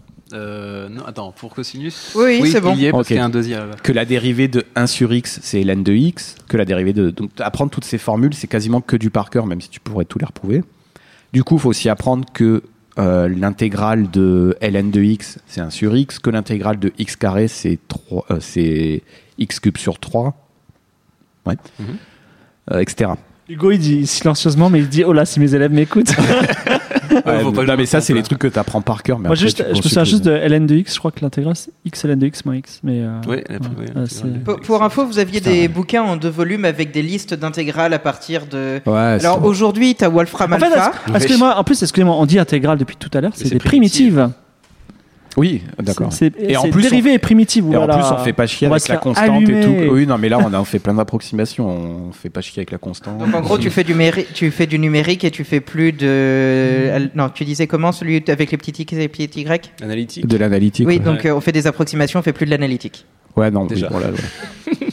mais du coup, voilà, non, mais c'était pour insister sur le fait qu'une grande majorité des équations, enfin, je sais pas si c'est la grande majorité, mais une grande, une famille d'équations différentielles peut être résolue en sachant que la dérivée de e de x, c'est e de x. C'était pour quand même donner des types pour la résolution des équations différentielles. quoi. Que la fonction e de x, elle est fondamentale en maths, d'après moi, pour ça, c'est qu'elle est égale à sa propre dérivée. quoi. Et du coup, l'équation différentielle la plus simple, f'-f égale 0, la solution, c'est e de x. D'accord, effectivement, je. Donc voilà, mais ça c'était pour donner quand même, on est, on est un podcast de maths, c'était pour donner, montrer qu'on sait faire des choses et donner une idée de comment résoudre des équations différentielles. Mais ce qui est chouette, c'est que, euh, et moi le premier, a priori, t'es pas obligé de résoudre les équations différentielles pour les étudier. Donc en ce moment, donc pour donner un exemple, en ce moment là, euh, cet été j'ai acheté une la dernière console de Nintendo et je joue à Zelda, Breath of Wild machin. Et euh, il y a plein de petites épreuves où tu dois, pour récupérer des noix euh, Kokoro, la Korogun, je sais plus, où tu dois faire rouler euh, un rocher sur. euh, tu dois faire rouler un rocher dans l'univers de Zelda, et tu dois réussir à le faire arriver dans un petit trou dans le sol. Donc en gros, si on se représente ça vu du dessus, donc tu as une mini-map dans Zelda où tu vois ta carte, où tu te vois euh, d'en haut, donc tu vois toute la carte, mais en 2D, tu vois pas les dérivés. On voit un petit bonhomme vu du dessus avec son rocher et son trou. Voilà. Et en plus, c'est bien fait, tu as les courbes de niveau et tout. Du coup, quand tu fais rouler ton rocher, le but, c'est de le placer au meilleur endroit et de lui donner une petite impulsion initiale pour qu'il arrive dans le trou que tu vises en suivant les reliefs. Un petit jeu de billard. Ouais, mais Avec du relief. Avec les reliefs de la vallée. Ça veut dire que si tu, vu d'en dessous, en fait, tu pourrais représenter. Non, pardon, sur chaque point de la map, de la mini-map de Zelda, tu pourrais mettre une petite flèche, un vecteur, qui serait le vecteur accélération, qui pour chaque Correspond à point. la pente. Ouais, bah, toi, tu sais que ça représente à la pente, mais abstrait ça, imagine juste la carte vue d'en dessus, donc tu ne vois plus la pente, enlève les dégradés de couleurs qui te permettent de les deviner, et vois juste la carte de Zelda comme. Euh, Enfin, rajoute juste sur la carte de Zelda, des, sur chaque point, une petite flèche, un vecteur, qui donne la direction dans laquelle le rocher va aller. Alors, exactement, c'est la direction dans laquelle il va accélérer, mais on va simplifier le Donc, sujet. par exemple, si c'est tout plat, il n'y a pas de vecteur. Exact- Enfin, t'as- voilà, on Et le si ça pas. Un penche. vecteur nul plutôt. Oui, Ouais. vecteur nul, excusez-moi. Et si ça, si ça penche vers l'est, vers l'est, on aura une petite flèche qui tournera vers l'est parce qu'on dit Voilà. c'est vers là que ça penche. Ça, ça. Voilà. Et plus la pente est, Et importante, forte, plus la flèche sera grande. Voilà. Et donc on aura une flèche vers la droite, sur un minimum. Voilà. Et donc en gros, là on a un système où en chaque point de la carte, X, Y, on a une petite flèche qui est en fait l'accélération, donc la dérivée seconde. On complique un petit peu. Et donc la carte, de Zelda, c'est une équation différentielle géante qui nous donne deux, qui nous donne, euh, deux équations en l'occurrence, telles que la dérivée seconde est égale à une certaine fonction de la position que je ne connais pas, que j'ai pas analysé, mais euh, Excuse-moi, pourquoi la dérivée seconde? Bah parce que pour être précis, au début dans ma chronique j'avais marqué la dérivée première, mais en fait si on est exact, en chaque point de la carte on a une accélération qui est due à la pente, donc c'est bien la dérivée seconde de la position et non pas la vitesse. C'est pas juste le gradient que tu obtiens juste avec la vitesse Ou... Ah, C'est la force en chaque point. euh. Disons que si, La si force, Arnold ouais. avait été le codeur, il aurait fait la dérivée seconde. Ouais. Oui, alors d'ailleurs sur ce point-là pour euh, Enfin, il se trouve que pour coder ça dans le jeu vidéo, en pratique, ça se passe réellement comme ça, c'est-à-dire en chaque. Donc le monde de Zelda, c'est un ensemble de triangles, de Ah oui, polygones. il y a une accélération. polygone- Il y a une accélération pour simuler la, la physique, c'est-à-dire que c'est pas tout d'un coup, Oui, il si- arrive, hop, il y a une vitesse donnée. C'est Non, mais surtout, il simule pas intégralement la physique. Il... On met pour chaque polygone de la map un vecteur normal. Mm. euh, qui du coup te permet de- d'avoir la direction. Enfin, la- le, le Normal, en gros, il faut s'imaginer, c'est Oui, normal, perpendiculaire. perpendiculaire, pardon. En fait, ça- rejoint un petit peu la chronique d'Arthur dans le sens où, en langage usuel, on dirait, ben voilà, on a un rocher et quand la pente est un peu forte, il va tout d'un coup accélérer. Et finalement, tout à l'heure, on a dit l'accélération, c'est la dérivée seconde de la position. Et toi, tu dis, ben, on a un- une surface avec des vecteurs qui correspondent aux pentes et euh, la Mais dérivée alors, oublie seconde. le terme vecteur, ce, que je voulais, ce sur quoi je voulais insister pour étudier les équations différentielles, c'est surtout que des systèmes d'équations différentielles, il faut imaginer ça comme un plan 2D, avec en chaque point des flèches qui donnent une direction. Et en fait, les solutions des équations différentielles, c'est les courbes, enfin les fonctions qui, à chaque point, suivent la flèche. Et euh, tu peux partir. Alors, je crois que du coup, ça, c'est un théorème. euh, le fait qu'il y ait une solution unique, que quand tu parles d'un point, finalement, tu as juste à suivre, c'est très déterministe. Tu te mets en un point de Zelda, donc tu lâches ton caillou, tu lui donnes une petite impulsion initiale. euh, la suite de, ton, de l'évolution de ton caillou, elle est déterminée, elle est fixe, et qu'en chaque point, tu vas suivre la petite flèche, ça va t'amener à un autre point, tu suis la petite flèche de ce point, etc. etc. Donc ta flèche, là, c'est plus- ton vecteur, c'est plus l'accélération parce que tu suis pas la flèche Ouais, bah, d'accélération. j'ai- j'ai- pour pas compliquer trop, effectivement, j'assimile euh, la vitesse et l'accélération. euh. Quoi? Disons que la vitesse initiale, elle est nulle. Il dit que la dérivée première est égale à la dérivée Même- seconde, si j'ai bien compris. Non, mais j'ai essayé d'être rigoureux physiquement et, et pas trop complexe, mais du coup, c'est- ça complique. Donc je vais pas rajouter l'information qu'en plus tu supposes qu'il n'y a pas une étage au-dessus, t'as pas des Non, t'as étages, pas de rupture. euh. Oui, parce que si- sinon si t'as une cave, euh, bah, ça veut dire que au-dessus du même point, tu peux avoir deux flèches différentes. Cool, ouais. Bah, la météo, ça serait ça quand t'as le les, vent, les vents. Ouais. Ou euh, si vous voulez un truc plus simple, imaginez euh, le rond-point des Champs-Élysées euh, vu d'en dessus, et t'as toutes les c'est voitures. pas chaque... plus simple. Non, bon. non, mais ce qui est important, c'est pour dire que tu peux déjà, te sans résoudre les équations différentielles, tu peux. Parce que là, donc, du coup, Link, dans le jeu, il faut qu'il trouve euh, les meilleures conditions initiales qui vont finir sa roche. Faire C'est- finir Oui, sa roche alors dans le pour les gens qui ne connaissent pas le jeu de Zelda, ce n'est pas un jeu mathématique et ce n'est pas, euh, c'est c'est pas Adi. euh. Pardon, j'ai dit Link, c'est Zelda, le héros, pardon. Non, c'est- C'est pas Zelda, euh, la légende de Zelda Et du coup, mais du coup, rien qu'avec ce, alors voilà, bon, euh, t'es pas obligé de résoudre l'équation, mais rien qu'avec ce système de représentation avec des flèches et des points que tu peux faire euh, dans plus de dimensions si tu veux, ça serait, ça s'appellerait l'espace des phases. Tu peux euh, étudier des équations différentielles sans les résoudre, parce que si tu fais ça, en fait, tu vas commencer à voir apparaître certaines propriétés euh, récurrentes. Par exemple, tu vas avoir des points vers lesquels toutes les trajectoires terminent. Vas- C'est-à-dire que si on jette un rocher sur cette surface, le tous les, euh, tous les rochers arriveront à Rome. Voilà. Ça serait une vallée. Un- tu vas avoir. euh, Enfin voilà, je vais pas en parler parce que je crois que Hugo va nous en parler plus en détail. Mais Mais je crois d'ailleurs qu'en en- en physique, il y a ce, terme euh, très imagé, je trouve, de vallée de stabilité. Bah. C'est-à-dire que les, les éléments euh, de la table de Mendeleïev existent parce que s'ils étaient différents, en fait, ils tombent, euh, par, euh, ils, ils tombent dans une vallée Non, de tu peux, stabilité. tu peux te représenter toute la physique avec des Hamiltoniens qui. Qui Enfin oui, c'est ça. Hamiltonien, là, tu m'as perdu.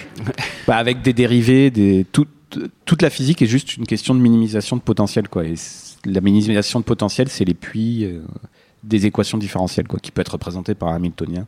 La, phy- la physique aime les objets Et, qui tombent. et la physique aime bien ne pas résoudre des équations différentielles. Et pour ça, on a l'Hamiltonien qui va te dire quelle équation tu devrais résoudre pour trouver la solution et qui a un raccourci mathématique qui va te permettre de travailler quand même sans résoudre l'équation explicitement. Si je- donc, si je répète ta phrase, l'hamiltonien est un raccourci mathématique. C'est pas de. eh, on va pas m'insulter sur Twitter.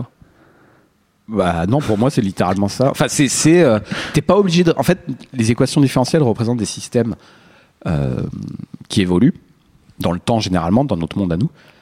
Euh, et t'es pas obligé de résoudre les équations différentielles pour étudier ces systèmes. De les résoudre analytiquement. De les résoudre, mais t'es même pas obligé de les résoudre tout court parce qu'avec l'hamiltonien, tu pourrais, tu peux trouver les points Ah. creux, et les points cols sans avoir trouvé ta fonction quoi. Et les points sel, pardon. Tu peux nous. de- Alors là, tu, tu, as pas- tu parles de cet outil magique qui tombe du ciel. Eh ben, un truc qui te plaît, Est-ce que tu peux nous dire concrètement ce que c'est qu'un hamiltonien? C'est une fonction qui représente justement euh, comment ta, hum, ta valeur, donc comment la dérivée, enfin qui représente, c'est une fonction qui représente l'équation, c'est-à-dire comment ta, ta valeur varie par rapport à elle-même. C'est-à-dire qui représente le système d'équations différentes. Ça va être euh, en électromagnétisme, euh, ça va dire que la dérivée, euh, mais non, mais en mécanique classique, le F, euh, F égale ma, Donc la, la- c'est un Hamiltonien en fait quoi. Enfin et que la vitesse c'est égal à la dé- que l'accélération c'est la dérivée de la vitesse. Ah d'accord, effectivement, effectivement, c'est F égale ma qui euh, dirige la. Enfin que, la- v, que du coup V égale. euh, C'est une équation différentielle puisqu'il y a A dedans. Oui. réseaux. Donc, mais comment on passe, excuse-moi, de euh, concrètement comment on passe J'ai mon équation différentielle. Est-ce qu'il y a une, une méthode, un processus pour en faire un Hamiltonien? Euh, généralement en fait t'as d'abord l'Hamiltonien. et Et après, Dans tu- les mondes physiques tu vas enfin tu t'étudies les potentiels donc les. Tu, tu sais qu'il y a une certaine valeur que tu, qui est souvent assimilée à l'é- à l'énergie. Par exemple un point, enfin une boule, la boule de Zelda en haut d'une colline. Oui. Euh, elle est dans un. Enfin, elle a une énergie potentielle, elle peut chuter. Et l'hamiltonien, ça va te dire comment elle va chuter par rapport à l'énergie qu'elle a. Mais du coup, en physique, quand tu vas étudier, tu vas d'abord avoir l'hamiltonien que tu pourrais éventuellement transcrire en, en système d'équations différentielles. Euh, il faudrait remplacer euh, les dt. Enfin, il faut faire bouger les dx et les dt de chaque côté. Enfin, une- Bon, eh ben, écoute, euh, Merci. Mais pour, bref, en euh, tout cas, tout ça pour dire que sans les résoudre, tu peux déjà te représenter toutes ces équations différentielles avec des flèches et des points, et que tu vas voir apparaître tout un tas de propriétés dont Hugo va peut-être nous parler dans sa chronique. Merci Arnold. Euh, j'ai des petites questions euh, bêtes, comme d'habitude. Mais j'ai- du coup, les Hamiltoniens, si j'avais su que tu en parlerais, euh, je, je, Non, mais je c'est t'aurais vrai, un peu cuisiné sur le sujet. hein. Mais peut-être qu'on fera un spécial Hamiltonien parce que c'est ça. Non, mais en plus, on pourrait aller loin. Tu sais, le truc que t'aimes bien, les. Attracteurs étranges. Comment s'appelle la nouvelle euh, de science-fiction qui a été portée au cinéma sur le principe variationnel, là? Ah, euh, L'histoire de ta vie. euh, Story of your Non, life. Euh, Arrival pas contact, ouais, The Arrival. ouais. Ouais. C'est Arrival. The Ils ont traduit Arrival, hein, Ouais. Non, Arri- Arrival, juste parce que The Arrival, c'est un autre avec Charlie Sheen qui a inspiré Half-Life, peu importe. Allons-y, oui. Voilà, dans la nouvelle ori- d'origine, les extraterrestres, euh, utilisent la, et la- le la- principe variationnel de. Enfin, disent que. Voilà. la loi de Descartes. En fait, toutes les, toutes les principes variationnels, c'est justement les études des Hamiltoniens. Enfin, toutes les lois de la physique qu'on étudie avec des principes variationnels, typiquement la diffraction lumineuse, Mm. c'est justement l'étude des Hamiltoniens, c'est-à-dire de comment tu varies selon là où t'en es. Quoi. Mm. Bon. Ouais. Ouais. Cela dit, euh, la- le film et le- la nouvelle en font une interprétation qui, à mon avis, est un petit peu fausse, mais Oui, après, on, on en parlera, on en parlera un jour dans notre trajectoire spéciale film. Alors, petite question. J'ai une question donc. La fonction exponentielle est égale à sa dérivée, si j'ai bien compris. Oh oui. C'est le seul truc à retenir de la chronique, c'est super. Non, cool. non, oui, c'est ça. Non, mais c'est vrai, c'est vrai. C'est important. Si vous sortez de cette chronique en disant ça, en, en pouvant dire ça, c'est bien. Et puis, euh, dérivée seconde égale accélération, c'est Ah oui, bien. parce par contre, tu disais, c'est la solution à f' moins f égale 0, sauf qu'il y en a, il y a théorie, il y a une infinité de solutions, c'est les multiples euh, exponentielles fois une constante. Oui, alors- d'ailleurs, je- alors j'ai fait plein d'approximations. De même que normalement, il faut aussi rajouter des solutions particulières quand tu résous une équation différentielle. Alors, je- des solutions générales, des solutions particulières. Vous anticipez etc., un petit peu ma question qui était on prend donc la fonction exp- exponentielle est égale à sa dérivée, y compris et dans cette, cette approximation, je dis euh, plus constante, Non, fois multi- constante, fois, fois constante, etc. Est-ce que c'est la seule? Euh, oui, oui, oui. Il n'y a, pas d'autre euh, façon de, il y a pas d'autres fonctions qui ne ressemblent, qui, qui ne ressemblent pas du tout à l'exponentielle. La qui- fonction nulle éventuellement, euh, mais c'est- c'est- Ok. zéro. Bah, c'est euh, zéro exponentiel, Ça veut c'est- rien dire. C'est oui. la multiplication de l'exponentielle par 0. Ouais, donc, euh, en plus, ça marche. Non, a priori, euh, je sais pas si on a prouvé l'unicité. euh, Si, si, parce que le- l'ensemble des solutions dans ce genre d'équation, on sait qu'il est de dimension 1 et il y a un seul, une seule fonction qui engendre tout. Ah oui, et oui, oui, de on, on a prouvé qu'il en existait qu'une et on l'a trouvé, donc a priori c'est la seule. Et soit c'est exponentiel, soit c'est un multiple de l'exponentiel, ou des fois ça peut être l'exponentiel, mais euh, décalé un petit peu. On prend la courbe, on la décale un petit peu dans le plan, et ça, ça nous donne euh, une autre solution. Alors, merci. Deuxième question. Au tout début de ta chronique, tu, tu as évoqué primitive dérivée. Et en gros, tu as dit, quand on a une fonction et qu'on veut sa dérivée, ben, on ouvre un livre et, et on apprend Alors, par cœur le truc. Ouais. On peut aussi euh, prendre un stylo et calculer la dérivée à la main. Donc, c'est ce qu'on fait en première S, je crois. Calculer à la limite. ouais. Et euh, j'ai une question. Est-ce que euh, des ordinateurs, on leur- un ordinateur, on lui met une fonction et il nous calcule sa dérivée? Il ne nous la ressort pas dans une base de données, il la calcule. Alors, il y a le, dans, le domaine de- dans ce domaine-là, il y a deux approches pour les logiciels de maths. Il y a Mhm. ceux qui résolvent les problèmes de manière numérique. Oui. Donc, en gros, ils vont à peu près. euh, ils vont souvent passer par un développement de Taylor de la fonction et faire de la résolution euh, linéaire, quoi. Puis. euh, Développement de Taylor, on n'explique pas aujourd'hui. Non, là, on l'a- on l'a fait. non d'autant plus qu'il est fait- il a été fait dans Modélisé, émission 2. Donc, euh, Et après, il y a des logiciels, euh, je pense que Mathematica, c'est ça qu'ils mettent en avant. Enfin, il y a des logiciels qui résoudent vraiment les problèmes comme ça de manière analytique, c'est-à-dire qu'ils ont vraiment. Enfin, leurs symboles de base, leurs euh, objets, les objets qu'ils manipulent sont les règles que nous, on essaie d'apprendre par cœur et qu'on leur a rentré en dur, genre. euh, dérivée de 1 sur x est égal à ln de x, ou que la dérivée de la composition de fonctions, c'est euh, le produit de. Bon, bref, je vais pas le refaire. D'accord, donc les règles. les, or- les Il y a deux approches. Il y a le résoudre de manière numérique et linéaire. Enfin, essayer de ramener le problème à un problème linéaire que du coup l'ordinateur sait résoudre avec des additions, des multiplications, ou le résoudre de manière analytique en manipulant les symboles des maths. Quoi. Donc il y a des deux approches. Et Si je peux donner un conseil à nos auditeurs, si jamais euh, vous vous retrouvez un jour avec une équation que vous voulez résoudre, euh, Demandez à votre grand frère. Non, vas-y. Non, vous, ta- Non, vous ouais. tapez Wolfram Alpha, ça, ça donne des solutions. C'est un site web gratuit. Alors, ça, parfois, pour avoir des, attends. solutions à des problèmes un peu plus compliqués, faut, faut payer. Mais euh, pour des gens qui sont pas habitués des mathématiques et même pour des petits trucs, Enfin, je sais qu'une fois j'ai conseillé, bah déjà l'exemple que je vous ai donné dans ma première chronique, euh, c'est grâce à Wolfram que j'ai trouvé la solution. J'aurais pas su le faire à la main, euh, j'avoue. Et euh, sinon, je sais par exemple un pote qui, qui fait un peu de couture et qui voulait savoir quelle était la longueur du triangle qu'il devait faire. Bah juste, euh, si tu es capable de redire ça avec les équations mathématiques, tu demandes à, à Wolfram et il te fait, euh, il te résout ton équation et donc tu sais la longueur du tissu à couper. Sinon, je suis en train de tester sur iPhone, il y a MathPix, Mathpix. où tu prends en photo, euh, t'écris l'équation à la main, tu le prends en photo, il reconnaît, il la résout. Bon, là, j'ai tellement mal écrit qu'il a En pas plus, il reconnu fait, la ça mienne. avec, mais- il fait ça avec une IA qui est sur un cloud et il te prend tous tes secrets. Euh, dernière petite question, une question un petit peu créative. Euh, si j'ai bien compris, tu as décrit euh, le jeu vidéo Zelda, que les gens connaissent, je pense, donc comme un univers en 3D. Tu m'écoutes au lieu de En 2D, faire oui, pardon. en train de prendre des photos. Tes photos d'équation. Donc tu, euh, tu as un univers. Ah, si, il est en 3D. euh, Ok. ah, il est en 3D. Bah, justement, j'ai essayé de et sur lequel on applique une équation différentielle qui va déterminer les comportements des objets. On est d'accord? Oui. Enfin, c'est une équation. Ouais, ok. Alors, D'accord. maintenant, je vous- euh, imaginons qu'on est dans un univers où l'équation différentielle n'est pas accessible aux jeux vidéo, ou n'existe pas, où je ne peux pas prendre d'équation différentielle. Est- qu'est- Qu'est-ce que ça donnerait Zelda sans équation différentielle Alors le problème c'est que là il faudrait faire la différence entre euh, le monde. Enfin là on va aller très loin dans la philosophie parce que savoir si le temps évolue de manière discrète ou continue. Pour résoudre. Non, non, juste la con- contrainte, c'est je joue à un jeu vidéo, mais aujourd'hui, dans les jeux vidéo, on ne peut pas utiliser d'équation différentielle ouais, parce ouais. qu'on est dans une autre réalité. Que se passe-t-il? Ah, T'en as toujours une parce que un jeu vidéo il va te dire que euh, ça va être une matrice de pixels par exemple et pour chaque pixel il va te dire que quand tu es à ce pixel là tu vas au pixel suivant. Enfin qu'il y a une force qui te dit qu'il faut que tu te déplaces de 4 pixels vers la droite. Euh, si je peux donner peut-être.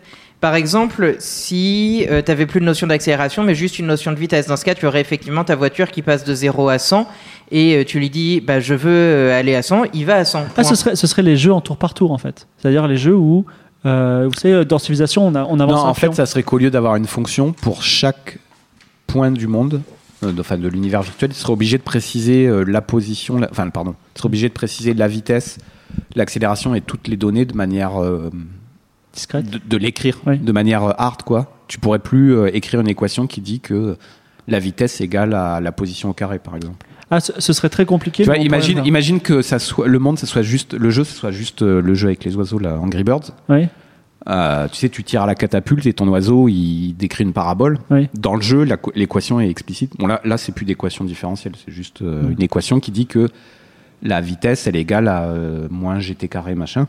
Bah, au lieu d'écrire ça, il faudrait que pour chaque point, pour toutes les possibilités qui existent, on écrive explicitement, on mette explicitement en mémoire à l'ordinateur la valeur de la vitesse, Ah, donc de on, la pour- force et tout. on pourrait avoir un jeu identique, mais ce serait très relou. En fait, Et du coup, ça, ça s'appellerait en fait un espace des phases. C'est-à-dire qu'au lieu d'écrire des équations, tu dis, bah maintenant, j'avais euh, x, y, vx, vy, on va simplifier. Donc, avec vx et vy dépendant de x et y, bah, tu dirais, au lieu de me faire ça dans un monde en deux dimensions, je passe en quatre dimensions. Et tous les points, pour chaque point de mon espace en quatre dimensions, j'ai un x, un y, un vx, un vy. Mais t'écris plus que vx égale 2x plus y. Tu, mets juste une valeur précise écrite. Hugo, Juste Hugo euh, s'exprimer. pour faire une petite métaphore, euh, pour expliquer un peu plus l'espace des phases où le, le, euh, où il y a le, enfin, le champ de vecteurs derrière l'équation différentielle, c'est un petit peu comme si chacune des flèches était un, comment on appelle ça, un bumper au flipper, un truc comme ça. Donc dès que votre bille est là, ça va donner un petit coup dans cette direction. Et ben si jamais on n'a pas, euh, euh, si jamais il faut stocker l'accélération, la vitesse, tout ça, c'est comme si on avait un bumper à chaque pixel et à chaque étape de temps, il faut calculer par où ça va, etc. Je pense que Donc en fait, c'est un, peu pour créer un Zelda physique. C'est-à-dire, en fait, un flipper, c'est un Zelda physique. Donc si je veux créer un Ouais. Zelda en maquette, je suis obligé d'utiliser pas, pas d'équation différentielle, mais des bumpers. Des bumpers pour chacun des pixels, donc c'est pour ça que c'est relou, je pense, euh, un, un jeu comme ça. en fait, C'est des physiques très pas, pas du tout intuitives. Attends, Enfin, après, c'est que- une technique qu'on a. Ouais, bon, Ce- ça- cela dit, cela dit, euh, l'espace de Zelda n'est pas continu. C'est-à-dire qu'en fait, c'est des, triangles. Donc, en fait, les bumpers, en fait, on a des bumpers, mais à chaque, à chaque bout de triangle. Bah, D'ailleurs, en pratique, je... ça doit être comme ça dans le jeu. Je Ouais. pense pas qu'ils Mm. codent. Enfin, à moins qu'ils aient codé. Quoique maintenant, avec la, génération procédurale, les collines, elles sont codées explicitement. Hmm. Arthur, Oui, la différence entre vos réponses à vous deux et celles que je disais, c'est que vous, vous êtes en train d'essayer de toujours stimuler la réalité, la physique telle qu'on la connaît. Moi, je partais vraiment du principe que on abandonnait euh, tout essai de euh, simuler la réalité telle qu'on la connaît et qu'on prenait par exemple la physique aristotélicienne, la physique arist al- arré- je l'ai perdu. Celle d'Aristote. Celle d'Aristote, merci. Euh, T'as pas besoin d'équations dérivées partielles puisque, de ce que je me souviens, lui, il pensait que par exemple, si t'envoyais un boulet de canon, il faisait une trajectoire en diagonale vers le haut et qu'ensuite, à un moment, il s'arrête et il tombe. Donc, tu peux le faire et t'as pas besoin dérivées. franchement, c'est pour ça qu'ils étaient heureux, les Grecs. C'était simple pour eux, la vie. Mais euh, sérieusement, tu peux, te, tu, tu peux euh, tout à fait, sans équation dérivée, euh, sans, é- sans équation différentielle, pardon, euh, te faire euh, un jeu vidéo dans la physique aristotélicienne. Cela dit, comme le, disait, euh, comme le disait Laura dans, le, dans le trajectoire sur modélisé numéro 2, nous, on est là parce qu'avec nos boulets de canon en parabole, mais euh, elle, elle a des boulets de canon qui s'arrêtent à cause de la force du- de, de l'air. hein. Ah oui, Eh, l'équation eh, différentielle Est-ce que je peux pratique, vous spoiler a- un petit roman où ce- ce- cette question arrive spo- justement Attention, spoiler. C'est quel roman déjà Euh, Harry Potter et les méthodes de la Bon, rationalité. c'est bon, c'est pas un gros spoiler. Non, et les méthodes de la rationalité, c'est le fan, en plus la fanfiction que- dont je vous avais Ouais, déjà non, parlé. ouais, c'est spoiler de fanfic, ça. à, à- à un moment, euh, enfin, le, le balai, il vole selon la physique aristotélicienne. C'est-à-dire qu'en gros, tu pointes le balai, il va dans la direction et euh, t'as pas d'inertie. Sauf à un moment où il décide de rajouter une fusée à son balai et la fusée elle a de l'inertie et donc il est plus capable de piloter son balai vu qu'il s'était pas rendu compte que il- bah, la vraie physique c'était pas celle des balais. Très bien. C'est la... Tu sais qu'on a cité autant de fois cette fanfic que le Cryptonomicon. Je, je pense qu'il va falloir la lire un jour. ne hein. lit que deux livres. On va faire une petite pause. Voilà, à mi-chemin sur la montagne. Et on va à nouveau poser nos questions à Yuri. Alors, question de. Alors, deux personnes complètement distinctes, mais appartenant à la communauté de qualité, sont unies d'une seule voix et m'ont posé la même question. C'est une question extrêmement importante pour la communauté, je ne sais pas pourquoi. Donc, c'est Valtz et Emmerich qui ont posé la question suivante Que penses-tu du système métrique? Un mètre en France fait un acre en Angleterre. Voilà, j'espère que ça va. C'est faux. En plus, je ne sais pas On pourquoi. dirait ça. Arthur qui fait des trucs sur les rectangles. C'est ça, un acre, c'est de la surface. Oui, Bah ouais. Question de Le Nain. Alors Le Nain, il fait un peu partie de notre communauté trajectoire parce qu'il a, ré- il a déjà répondu à, je crois, à des, des énigmes euh, de trajectoire. Et euh, en pleine actualité, euh, Le Nain nous pose à Yuri, que penses-tu des Américains? C'est des Britanniques. Voilà. Ils apprécieront. Merci la Yuri. Et je crois que c'est Arthur qui va nous poser son énigme. Ah oui, pardon. Il Euh, était en train de lire sa fanfic. Allez, vas-y. Non, absolument pas. Euh, c'est ah oui, pardon, j'ai essayé. Alors vous avez quatre camions de livreurs de matelas. Ouais, c'est bien, il a respecté la consigne. Oui, tu m'as dit. Alors euh, Ils ont donné combien Casper 10 000 euros tellement, tellement, tellement. et ces camions, on va dire qu'ils vont à 50 km par heure. Ils, ils sont en carré. Euh, Ok, ok. Alors, ils, ont une trajet- ils, ils- ils vont ils- sur le périmètre d'un carré, ces camions. ah, ils sont même aux quatre coins d'un carré. Ils sont aux quatre coins d'un carré. Super. Enfin, t'es- t'es pas. vo- Voilà, ils sont en carré. T'as- t'as- Et euh, ils roulent. Sauf que, en fait, ils veulent tous se suivre les uns les autres parce qu'ils pensent tous que le camion devant eux, il sait où ils vont. Donc, il se rapproche du camion qui est devant lui et il se rapproche à, on va dire, euh, bah, on va dire aussi 50 km par heure, comme ça c'est. Mais on ne sait pas la distance qu'ils ont initialement. Euh, la distance. Ah oui, pardon. Bah, on va dire qu'ils sont à 1000 km les uns des autres. Euh, ou- oui, si tu veux. Et ils vont à, non, ils sont à 100, kil- c'est 100 km les uns des autres et ils vont Et, à ils 50 vont- et ils se rapprochent et ils se rapprochent du camion suivant à euh, 100 km heure. Non, 50 km Non, on va dire 100 et Ok, 100. 100, C'est plus 100. simple. Enfin. C'est vraiment, il n'y a pas de c'est pas une question de calcul. Donc, le, un carré de taille 100 x 100 et il se rapproche du camion suivant de et il se rapproche du camion d'après à la vitesse de 100 km par heure. Mais ils vont tous à la même vitesse. Ils vont tous à la même vitesse. Ok. Enfin, et le- vraiment leur but c'est de se rapprocher du camion d'après. Donc il y a un moment, ils vont finir par se rejoindre. Ah, mais ils sont pas contraints au carré par contre. Non, ils sont pas du tout contraints en carré, ils vont vers l'intérieur du carré. C'est un grand rectangle de 100 x 100 d'autoroute. On, on voit un petit peu ce que ça fait là déjà, une sorte de Une espèce de spirale. gros parking, euh, quoi. Ouais. Et donc, au bout de combien de temps est-ce que les quatre camions vont se collisionner C'est symétrique, donc a priori, ils se collisionnent tous en même temps. hmm. Voilà. Est-ce que vous avez des questions ou des remarques? Ça me fait penser un petit peu au, paradoxe de Zénon, dans le sens où on a un camion qui va partir vers une direction, mais après il va s'apercevoir qu'il faut changer un petit peu la direction. Et en fait, euh, vu qu'il change à chaque fois, je me dis peut-être qu'au bout d'un certain intervalle de temps, enfin peut-être que le temps va être infini, si ça se trouve, euh, avec le paradoxe de Zénon. Je suis un peu troll, mais euh, Il doit y avoir une réponse finie, c'est ça? Bah, Euh, il y a- il y une réponse Il y a une réponse, mais y je vais pas. Pour, pour le Ah coup, oui, il y a vraiment bah, je pense que- faut la donner. Si, et- si les camions étaient de taille euh, infiniment petite, il n'y aurait peut-être pas de réponse, mais. euh, Ah non, non, ça, ça change rien. Ah non, c'est vrai, ça change. rien. Mais euh, faut, faudra juste peut-être réécouter la, la, la, la question euh, exacte et, et noter euh, les détails. Enfin, on a, je vous la redonne, quatre camions aux quatre coins d'un carré de 100 fois 100 km et il se rapproche du camion suivant à la vitesse de 100 km heure. Deux camions A, B, C, D. Donc le camion A, il se rapproche du B, le B se rapproche du C, le C se rapproche du D, le D se rapproche du A, et euh, à une vitesse constante. Voilà. Qu'est-ce que. Euh, je, pardon, je, au cas où c'est pas super précis, là, ce que je veux dire, c'est vraiment, c'est la distance entre le camion, entre le camion A et le camion B est, est la même. Non, elle, dis- euh, elle diminue de, enfin, ils vont. Ah, c'est la, c'est la distance qui diminue et c'est pas la vitesse du camion? Oui, c'est la, c'est la, hum, je voulais dire la distance entre les deux camions. D'accord. Ok. eh C'est bien, vraiment, il se rapproche de l'autre camion. Et De toute façon, Arthur va nous la, bien nous la mettre à plat sur le forum de qualité. Donc, forum, euh, c'est quoi? C'est forum.dequalité.com. Et vous, aurez, vous pourrez vous casser les dents dessus. D'ailleurs, à propos, cet été, il y a une, une- une énigme toute bête sur des, des, des arpents de pâture qui était posée par quelqu'un. Et franchement, tout le monde a donné une réponse différente. Ça devait être très compliqué. tu, voulais- tu je peux voulais- nous je- la raconter vu que. euh, non, non, elle est, elle est assez compliquée, mais euh, c'est avec des, euh, des gens, des bœufs qui mangent des- de l'herbe. Enfin, c'est- c'est- je m'en je m'en suis pas sorti, ça m'a rendu fou aussi. Merci Arthur pour cette chronique. Merci et Emric. énigme. Énigme. Merci Valls, Emric et Lenain pour vos questions à Yuri. Et on attaque la chronique d'Hugo. Je vais reprendre un petit peu ce que disait Arnold dans, sa chronique, euh, juste pour le fait que les, les équations différentielles permettent de traduire finalement le mouvement du monde. C'est-à-dire si vous avez un système physique, en général, il y a des dérivés, etc. Et vous cherchez une équation, une équation différentielle. Euh, ça donne des, bonnes méthodes pour mettre euh, en équation certains phénomènes. Donc un exemple que j'aime bien prendre, c'est le, système immunitaire. Euh, vous avez euh, des virus qui sont dans le système immunitaire et puis vous avez des globules blancs.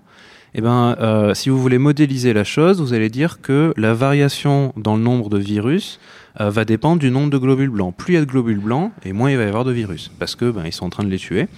Donc si vous, euh, si vous faites ça, si vous essayez de modéliser ça, vous avez euh, la variation des virus, donc euh, des, enfin virus prime si vous voulez, la, vitesse de variation de- des virus, qui va être égale à une constante fois le nombre de globules blancs. Donc la concentration, le nombre de globules blancs a une influence sur la vitesse de disparition des virus. Plus il y en a, et moins il y aura de virus, et plus ils vont décroître rapidement.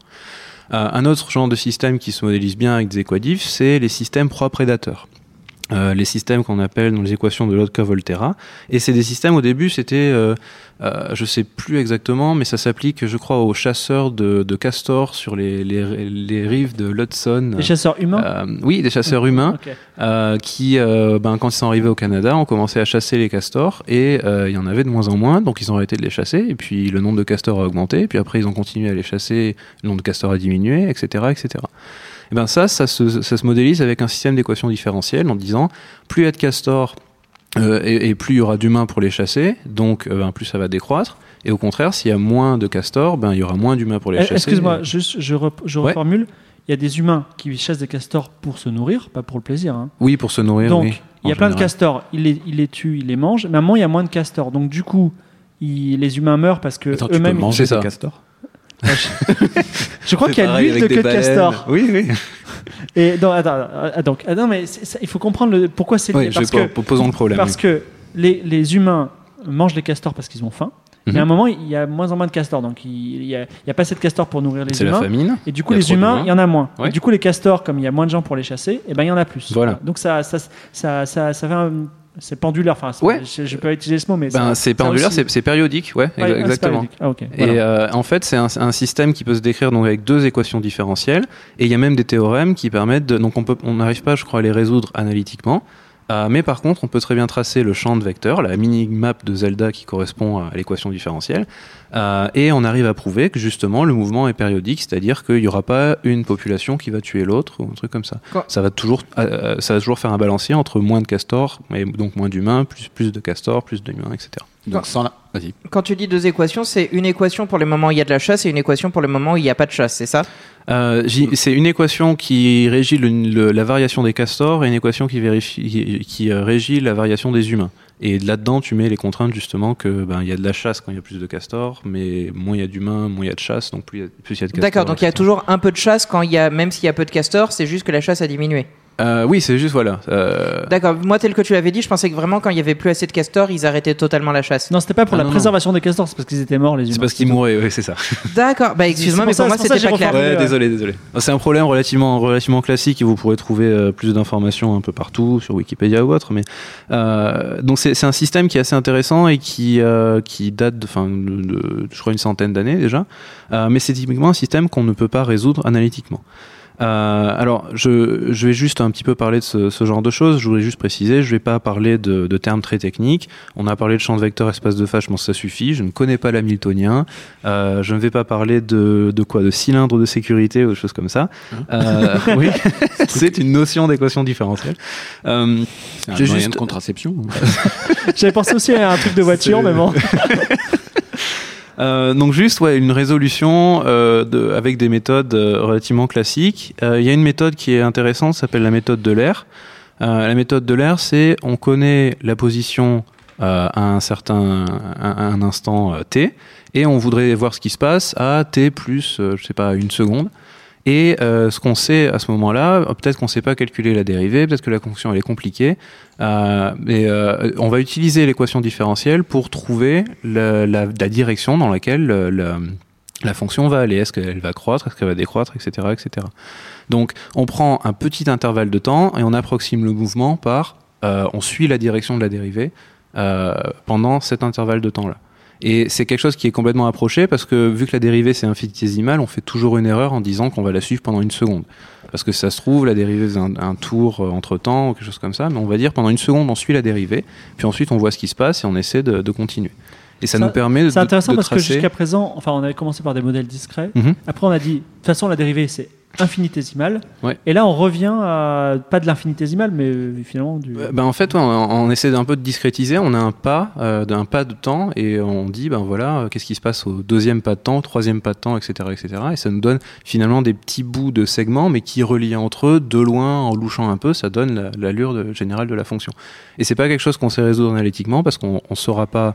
On n'aura pas d'expression explicite de la fonction. Par contre, on saura calculer la forme que ça aura, dans, comment ça va se comporter euh, dans le plan, etc. On saura à peu près le, le modéliser. Euh, et, et ça marche pour des intervalles de temps qui sont très petits, en fait, de plus en plus petits si on peut. Mais plus on a un intervalle de, un pas de temps qui est petit, et plus ça prend du temps à, à modéliser. Oui, Arnold. Ouais, je, je voulais juste Intervenir, Enfin, mais insister- rapidement. Non, mais insister sur euh, ce- cette dichotomie en maths entre euh, résoudre les choses de manière analytique. Mm. Et, parce que les maths, tu peux toujours faire du calcul sans. euh, Euh, non, tu peux pas toujours faire du calcul. Parfois, t'as pas de nombre du tout. Oui, mais finalement, comme les maths, elles ont toujours leur application, tu peux toujours. Le meilleur moyen de prédire le futur, c'est. Ouais, Mais toi, c'est trop. Bon, faites pas des méta-débats. Vas-y, dis ton idée. Non, mais le meilleur moyen, la meilleure machine à prédire le futur, c'est une machine qui à chaque moment te dit euh, ce qui va se passer. Oui. Mais si elle est aussi rapide que le temps qui s'écoule, elle prédit le futur parce qu'elle l'exécute. Ouais, mais de toute façon, nous-mêmes, nous allons à- dans le Nous, on futur à la vitesse d'une seconde par Voilà. seconde. hein. Non, mais ce que je veux dire, en maths, tu peux toujours faire un calcul sans forcément être capable de résoudre. Si tu as une, une équation qui te donne ce que sera une valeur à l'instant t, peut-être que tu vas pas réussir à calculer euh, la valeur dans 10 jours. Par contre, si tu fais les étapes pendant 10 jours, tu vas avoir ta valeur finalement. Et ça veut dire, enfin, c'est la, Ouais. voilà. Et ça va me faire une bonne transition justement parce que je vais parler de, de l'étude euh, ben, qualitative finalement, c'est de, de- des, des solutions d'une équation différentielle, c'est-à-dire quand on ne sait pas les résoudre analytiquement, qu'on a envie de les résoudre numériquement, on fait des études de, ben, de quelle est la, tra- donc, la trajectoire, euh, le comportement du système, etc. Donc qu'est-ce que, que va faire le- l'objet, le, le système physique finalement? Euh, et donc, oui, pardon. Euh, avant, donc, euh, on pensait, donc avant, quand je dis avant, euh, il y, a- il y a quelques siècles, on pensait que les lois de la nature c'était bien fait, qu'il y avait l'ordre et la raison, et il n'y avait pas de chaos. Moi, je dis chaos, désolé, fibre. Euh, et, et donc, le chaos c'était défini comme étant tout ce qui échappait aux lois de la nature. C'était presque même la marque du démon. Quoi. Il y a du chaos dans le monde parce que, parce que, ben, il y a, il y a- il y a du, il y a du mauvais dans, dans le monde. Non, Euh, c'est Twitter, ça, non?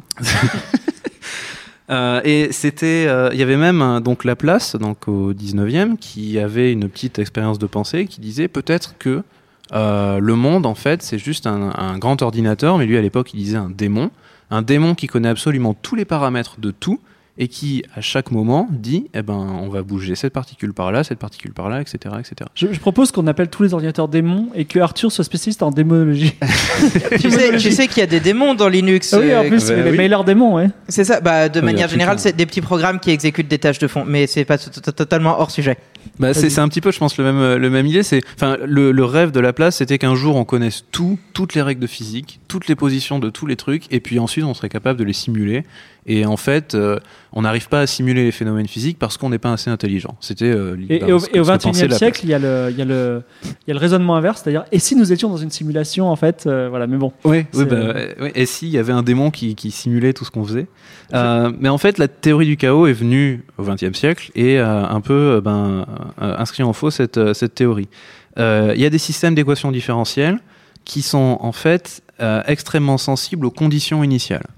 C'est-à-dire que si vous partez d'un point et que vous tracez une solution, puis que vous partez d'un point qui est juste à côté et vous tracez la solution qui, qui va avec, et ben ces solutions-là n'auront rien à voir. C'est le système va se comporter de façon complètement différente en fonction des conditions initiales. Un exemple, c'est le rocher de Zelda. Si on le déplace d'un millimètre, eh ben, il va pas aller dans la direction de, de, de tout à l'heure. Eh ben en fait ça dépend justement ça dépend du système. Euh, si jamais on est si jamais les minima de Zelda c'est une énorme euh, une énorme cuvette. Euh, ben on met le, rocher et puis ça va finir par tourner tourner tourner et puis se mettre au fond. Donc ça ça s'appelle un équilibre. euh, donc c'est un équilibre asymptotiquement stable c'est-à-dire on peut mettre le rocher n'importe où ça tombera au fond. Euh, ça, ça ça va on le comprend. Après, il y a d'autres formes d'équilibre, je ne vais, pas- en parler. Et il y a les équilibres instables, qui sont par exemple, la map de Zelda, c'est une colline. Vous mettez le rocher au sommet de la colline, et si c'est pile poil au milieu, il va pas bouger. Si vous le mettez d'un millimètre vers la gauche, il va tomber vers la gauche. Si vous le mettez d'un millimètre vers la droite, il va tomber vers la droite. Tu, tu sais, ça marchera aussi avec une vraie colline, en fait, on n'a plus besoin d'être dans Zelda. Oui, c'est vrai. Mais les va- gens aiment bien Zelda. On va éteindre la, cons- la console et voilà. Euh, et donc oui, c'est c'est pour ça que je, je voulais prendre cette image pour faire la, ben, la sensibilité aux conditions initiales. C'est si vous partez euh, du milieu, ça va pas bouger. Si vous partez du milieu, mais un tout petit peu à gauche, ça va bouger à gauche. Et un tout petit peu à droite, ça va bouger à droite. Donc les trajectoires sont très très très différentes. Alors qu'au début, c'est juste une différence de 1 mm. Euh, et c'est c'est un peu ça finalement ce que dit la, la théorie du chaos. Euh, et, et il faut remarquer que on connaît les, les équations, on est capable de calculer les équations différentielles qui régissent ce genre de mouvement. Donc On sait simuler. Donc c'est voilà, c'est complètement déterministe. À partir du moment où j'ai posé mon rocher, le ben la Nintendo Switch, si on est dans Zelda ou le, monde réel, va calculer la trajectoire. C'est complètement déterministe. Il n'y a pas de hasard, il n'y a pas de probabilité. On peut le faire 100 fois, ce sera toujours la même chose. C'est juste que euh, au début, on va avoir une différence. Et pour chaque position initiale, on va avoir une et une unique trajectoire. C'est ce que tu disais, Arnold, le- les théorèmes qui disent, par exemple, euh, théorème de Cauchy-Lipschitz ou les choses comme ça, qui disent il y a une seule trajectoire, une unique trajectoire. On sait qu'elle existe et il n'y en aura pas d'autre. Euh, donc Laplace avait pas tort. Il y a une espèce de déterminisme. Le truc, c'est que comme nous, on connaît la réalité avec une certaine imprécision, on pourra jamais connaître exactement la position ou exactement la vitesse. On fera toujours une petite erreur de mesure. Et la petite erreur de mesure, ça fera bah, finalement la condition initiale, elle est peut-être juste à côté de ce qu'il faut. Et la boule, elle va tomber à droite plutôt qu'à gauche. Et ce qu'on dit par la théorie du chaos, on a l'impression que c'est n'importe quoi, qu'on n'arrive pas à le prédire. En fait, c'est juste que c'est tellement sensible qu'on n'arrive pas à le voir avec nos instruments. C'est aussi pour ça que personne ne peut deviner les numéros du loto. Même si physiquement, on voit des boules tomber dans le même appareil tous les soirs. Ouais, ouais, ouais, c'est tellement compliqué. Et puis une différence de 1 mm sur un rebond peut changer complètement les trajectoires suivantes. Euh, donc euh, même si on mesurait, si on essayait de mesurer les choses avec des instruments physiques, il y aurait toujours des imprécisions qui feraient qu'on n'aurait pas la bonne, euh, la bonne trajectoire. Alors tout ça, enfin c'est, je crois que c'est un domaine de recherche encore actif, de- d'essayer de, d'étudier le comportement des solutions. Et- mais c'est pas parce que les solutions ont l'air complètement ben, chaotiques, c'est-à-dire ont l'air de faire des comportements très variés, qu'on n'arrive pas à dire deux trois choses dessus. Euh, c'est pas parce qu'il y a des imprécisions qu'on n'arrive pas, par exemple, à faire de la météo. Euh, donc la météo, c'est vraiment la meilleure métaphore, je pense, de la théorie du chaos et de, des équations différentielles. Euh, si vous regardez votre app, euh, internet, n'importe, ou la, météo à la télé, on est capable de vous dire demain il fera beau. Par contre, dans trois semaines, on saurait pas vous le dire.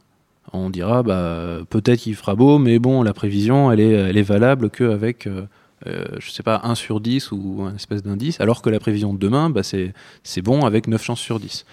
Euh, et, c'est un peu la météo, c'est le genre de choses où il y a énormément d'équations différentielles et où une petite imprécision, une petite erreur peut faire changer énormément de choses. C'est la métaphore de Jeff Goldblum euh, dans la, citation du début, c'est-à-dire le battement d'aile du papillon. Si ça se trouve dans un phénomène météorologique, il va y avoir un papillon qu'on n'a pas prévu qui va battre des ailes à Londres et dans une semaine on se retrouvera avec euh, bah, des inondations à Houston ou des choses comme ça. Euh, donc une petite euh, différence dans la situation crée une grande cause euh, une semaine plus tard. C'est un peu l'idée de, l'effet papillon et c'est vraiment pour illustrer la sensibilité aux conditions initiales. En pratique, on sait que les papillons, ça n'a pas grande influence sur les météos, mais il y a d'autres systèmes comme ça où il y a des petites, des, petites causes qui peuvent avoir des, grands effets.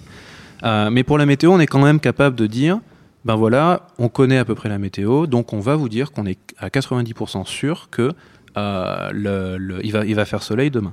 Euh, et parce que le système est globalement euh, bien, il se comporte bien, il a été bien étudié, il y a des grandeurs, par exemple, je ne m'y connais pas du tout, mais il y a une grandeur qui s'appelle l'horizon de Lyapunov, qui est en gros le- l'espace de temps jusqu'auquel on est à peu près sûr de ce qui va se passer.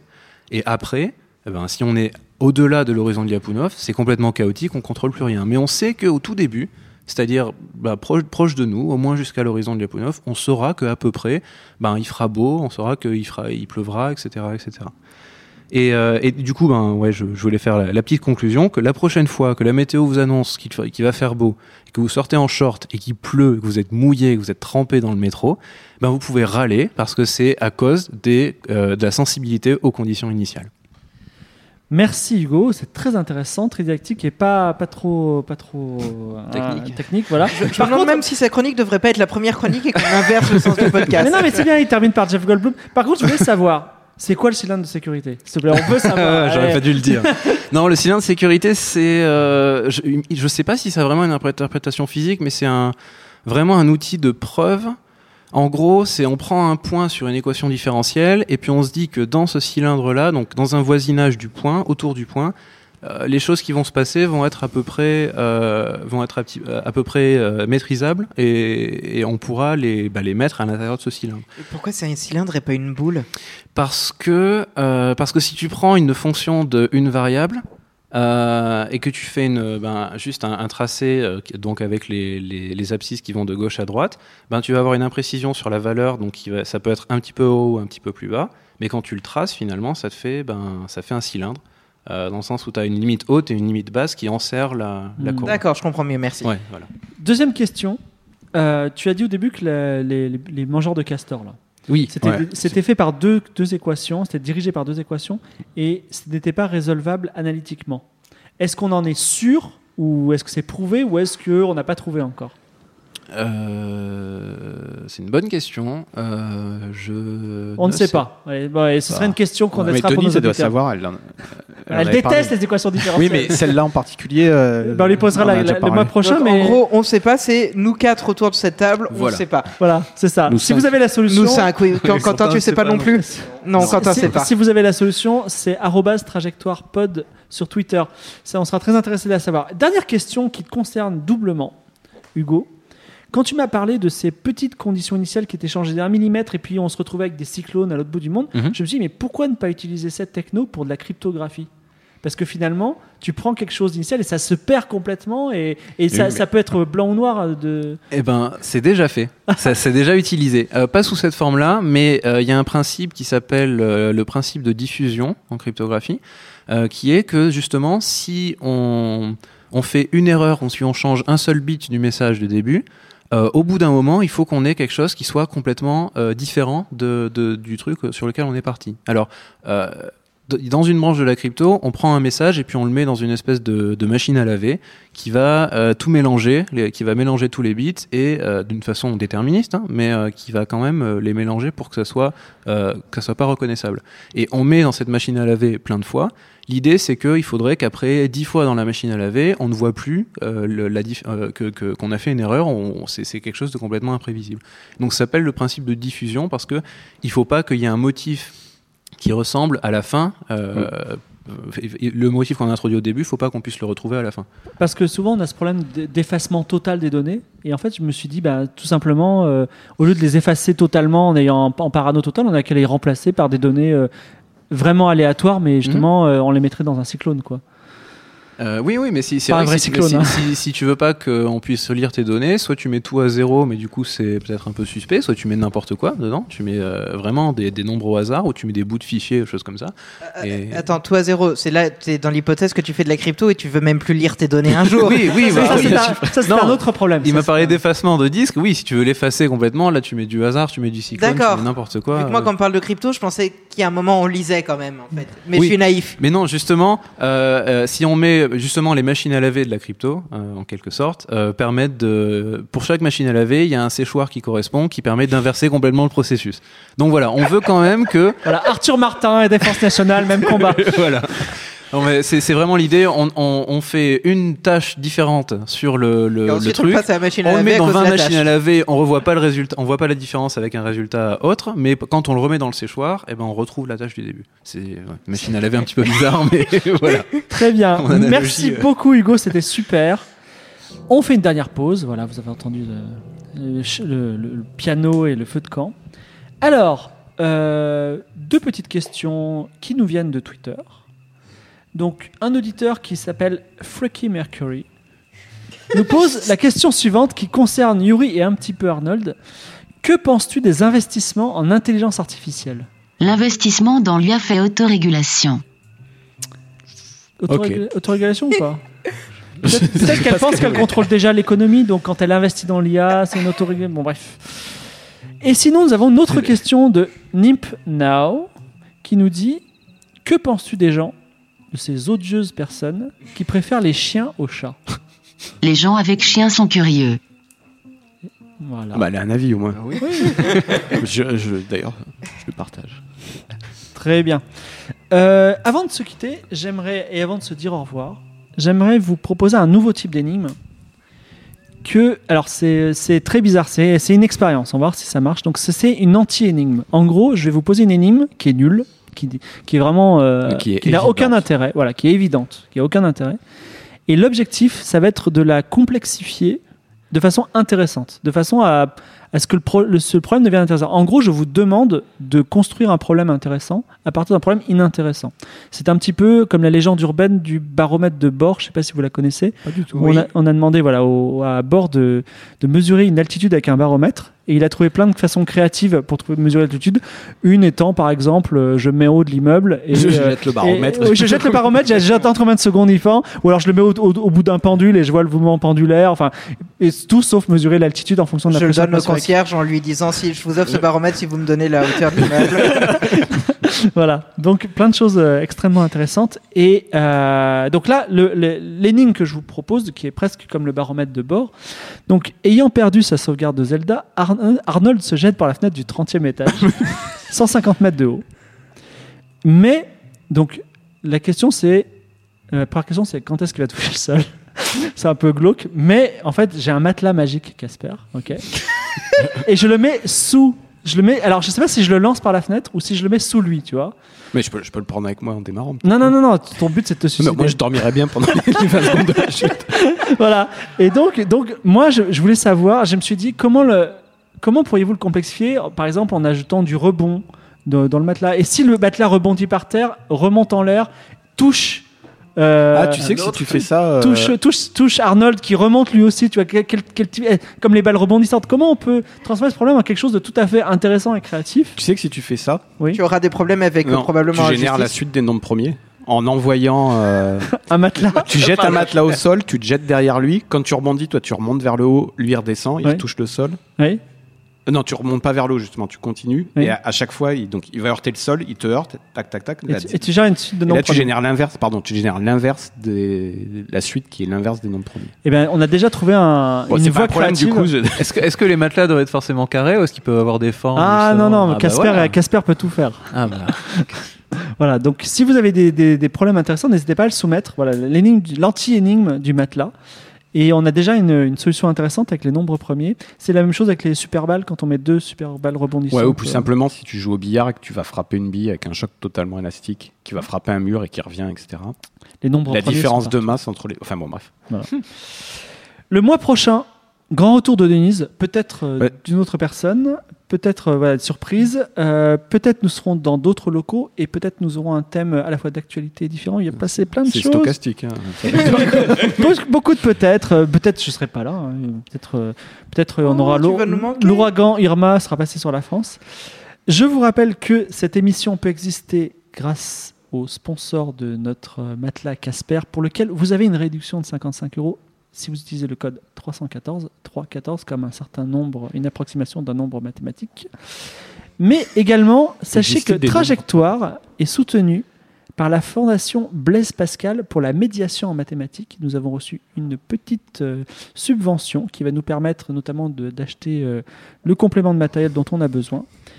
Si vous voulez parler maths, si vous avez des énigmes si vous avez des réponses à nos énigmes ou à notre anti-énigme, n'hésitez pas à aller sur le forum de qualité, vous serez très bien reçus. C'est forum.dequalité.com.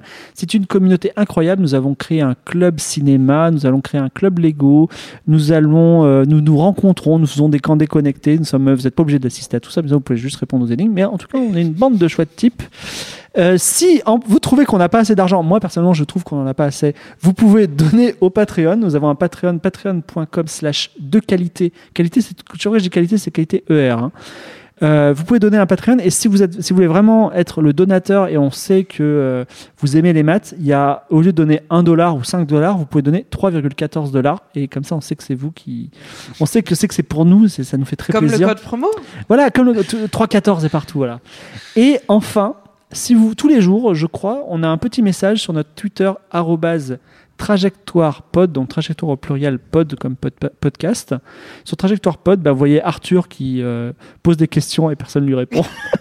le Ah, pauvre, fois, des- non, total. ah non, d'ailleurs, à ce sujet, j'ai demandé quels sont les livres de maths que vous conseillez, quels Ah. sont les meilleurs livres de maths. Je crois qu'on a eu, euh, Ouais. on a eu des dizaines et des dizaines de réponses. C'était a- fantastique, tout à fait. Et on a fait un trade récapitulatif sur le forum et on a eu beaucoup beaucoup de réponses. Il y avait des conseils extrêmement intéressants. Ça allait de Picabee pour apprendre à compter en maternelle ou à l'école primaire jusqu'à des livres, je crois qu'il y en avait d'ailleurs sur les équations euh, différentielles que je n'ai pas lu pour le coup. Alors Picabee, ça me dit quelque chose. Voilà.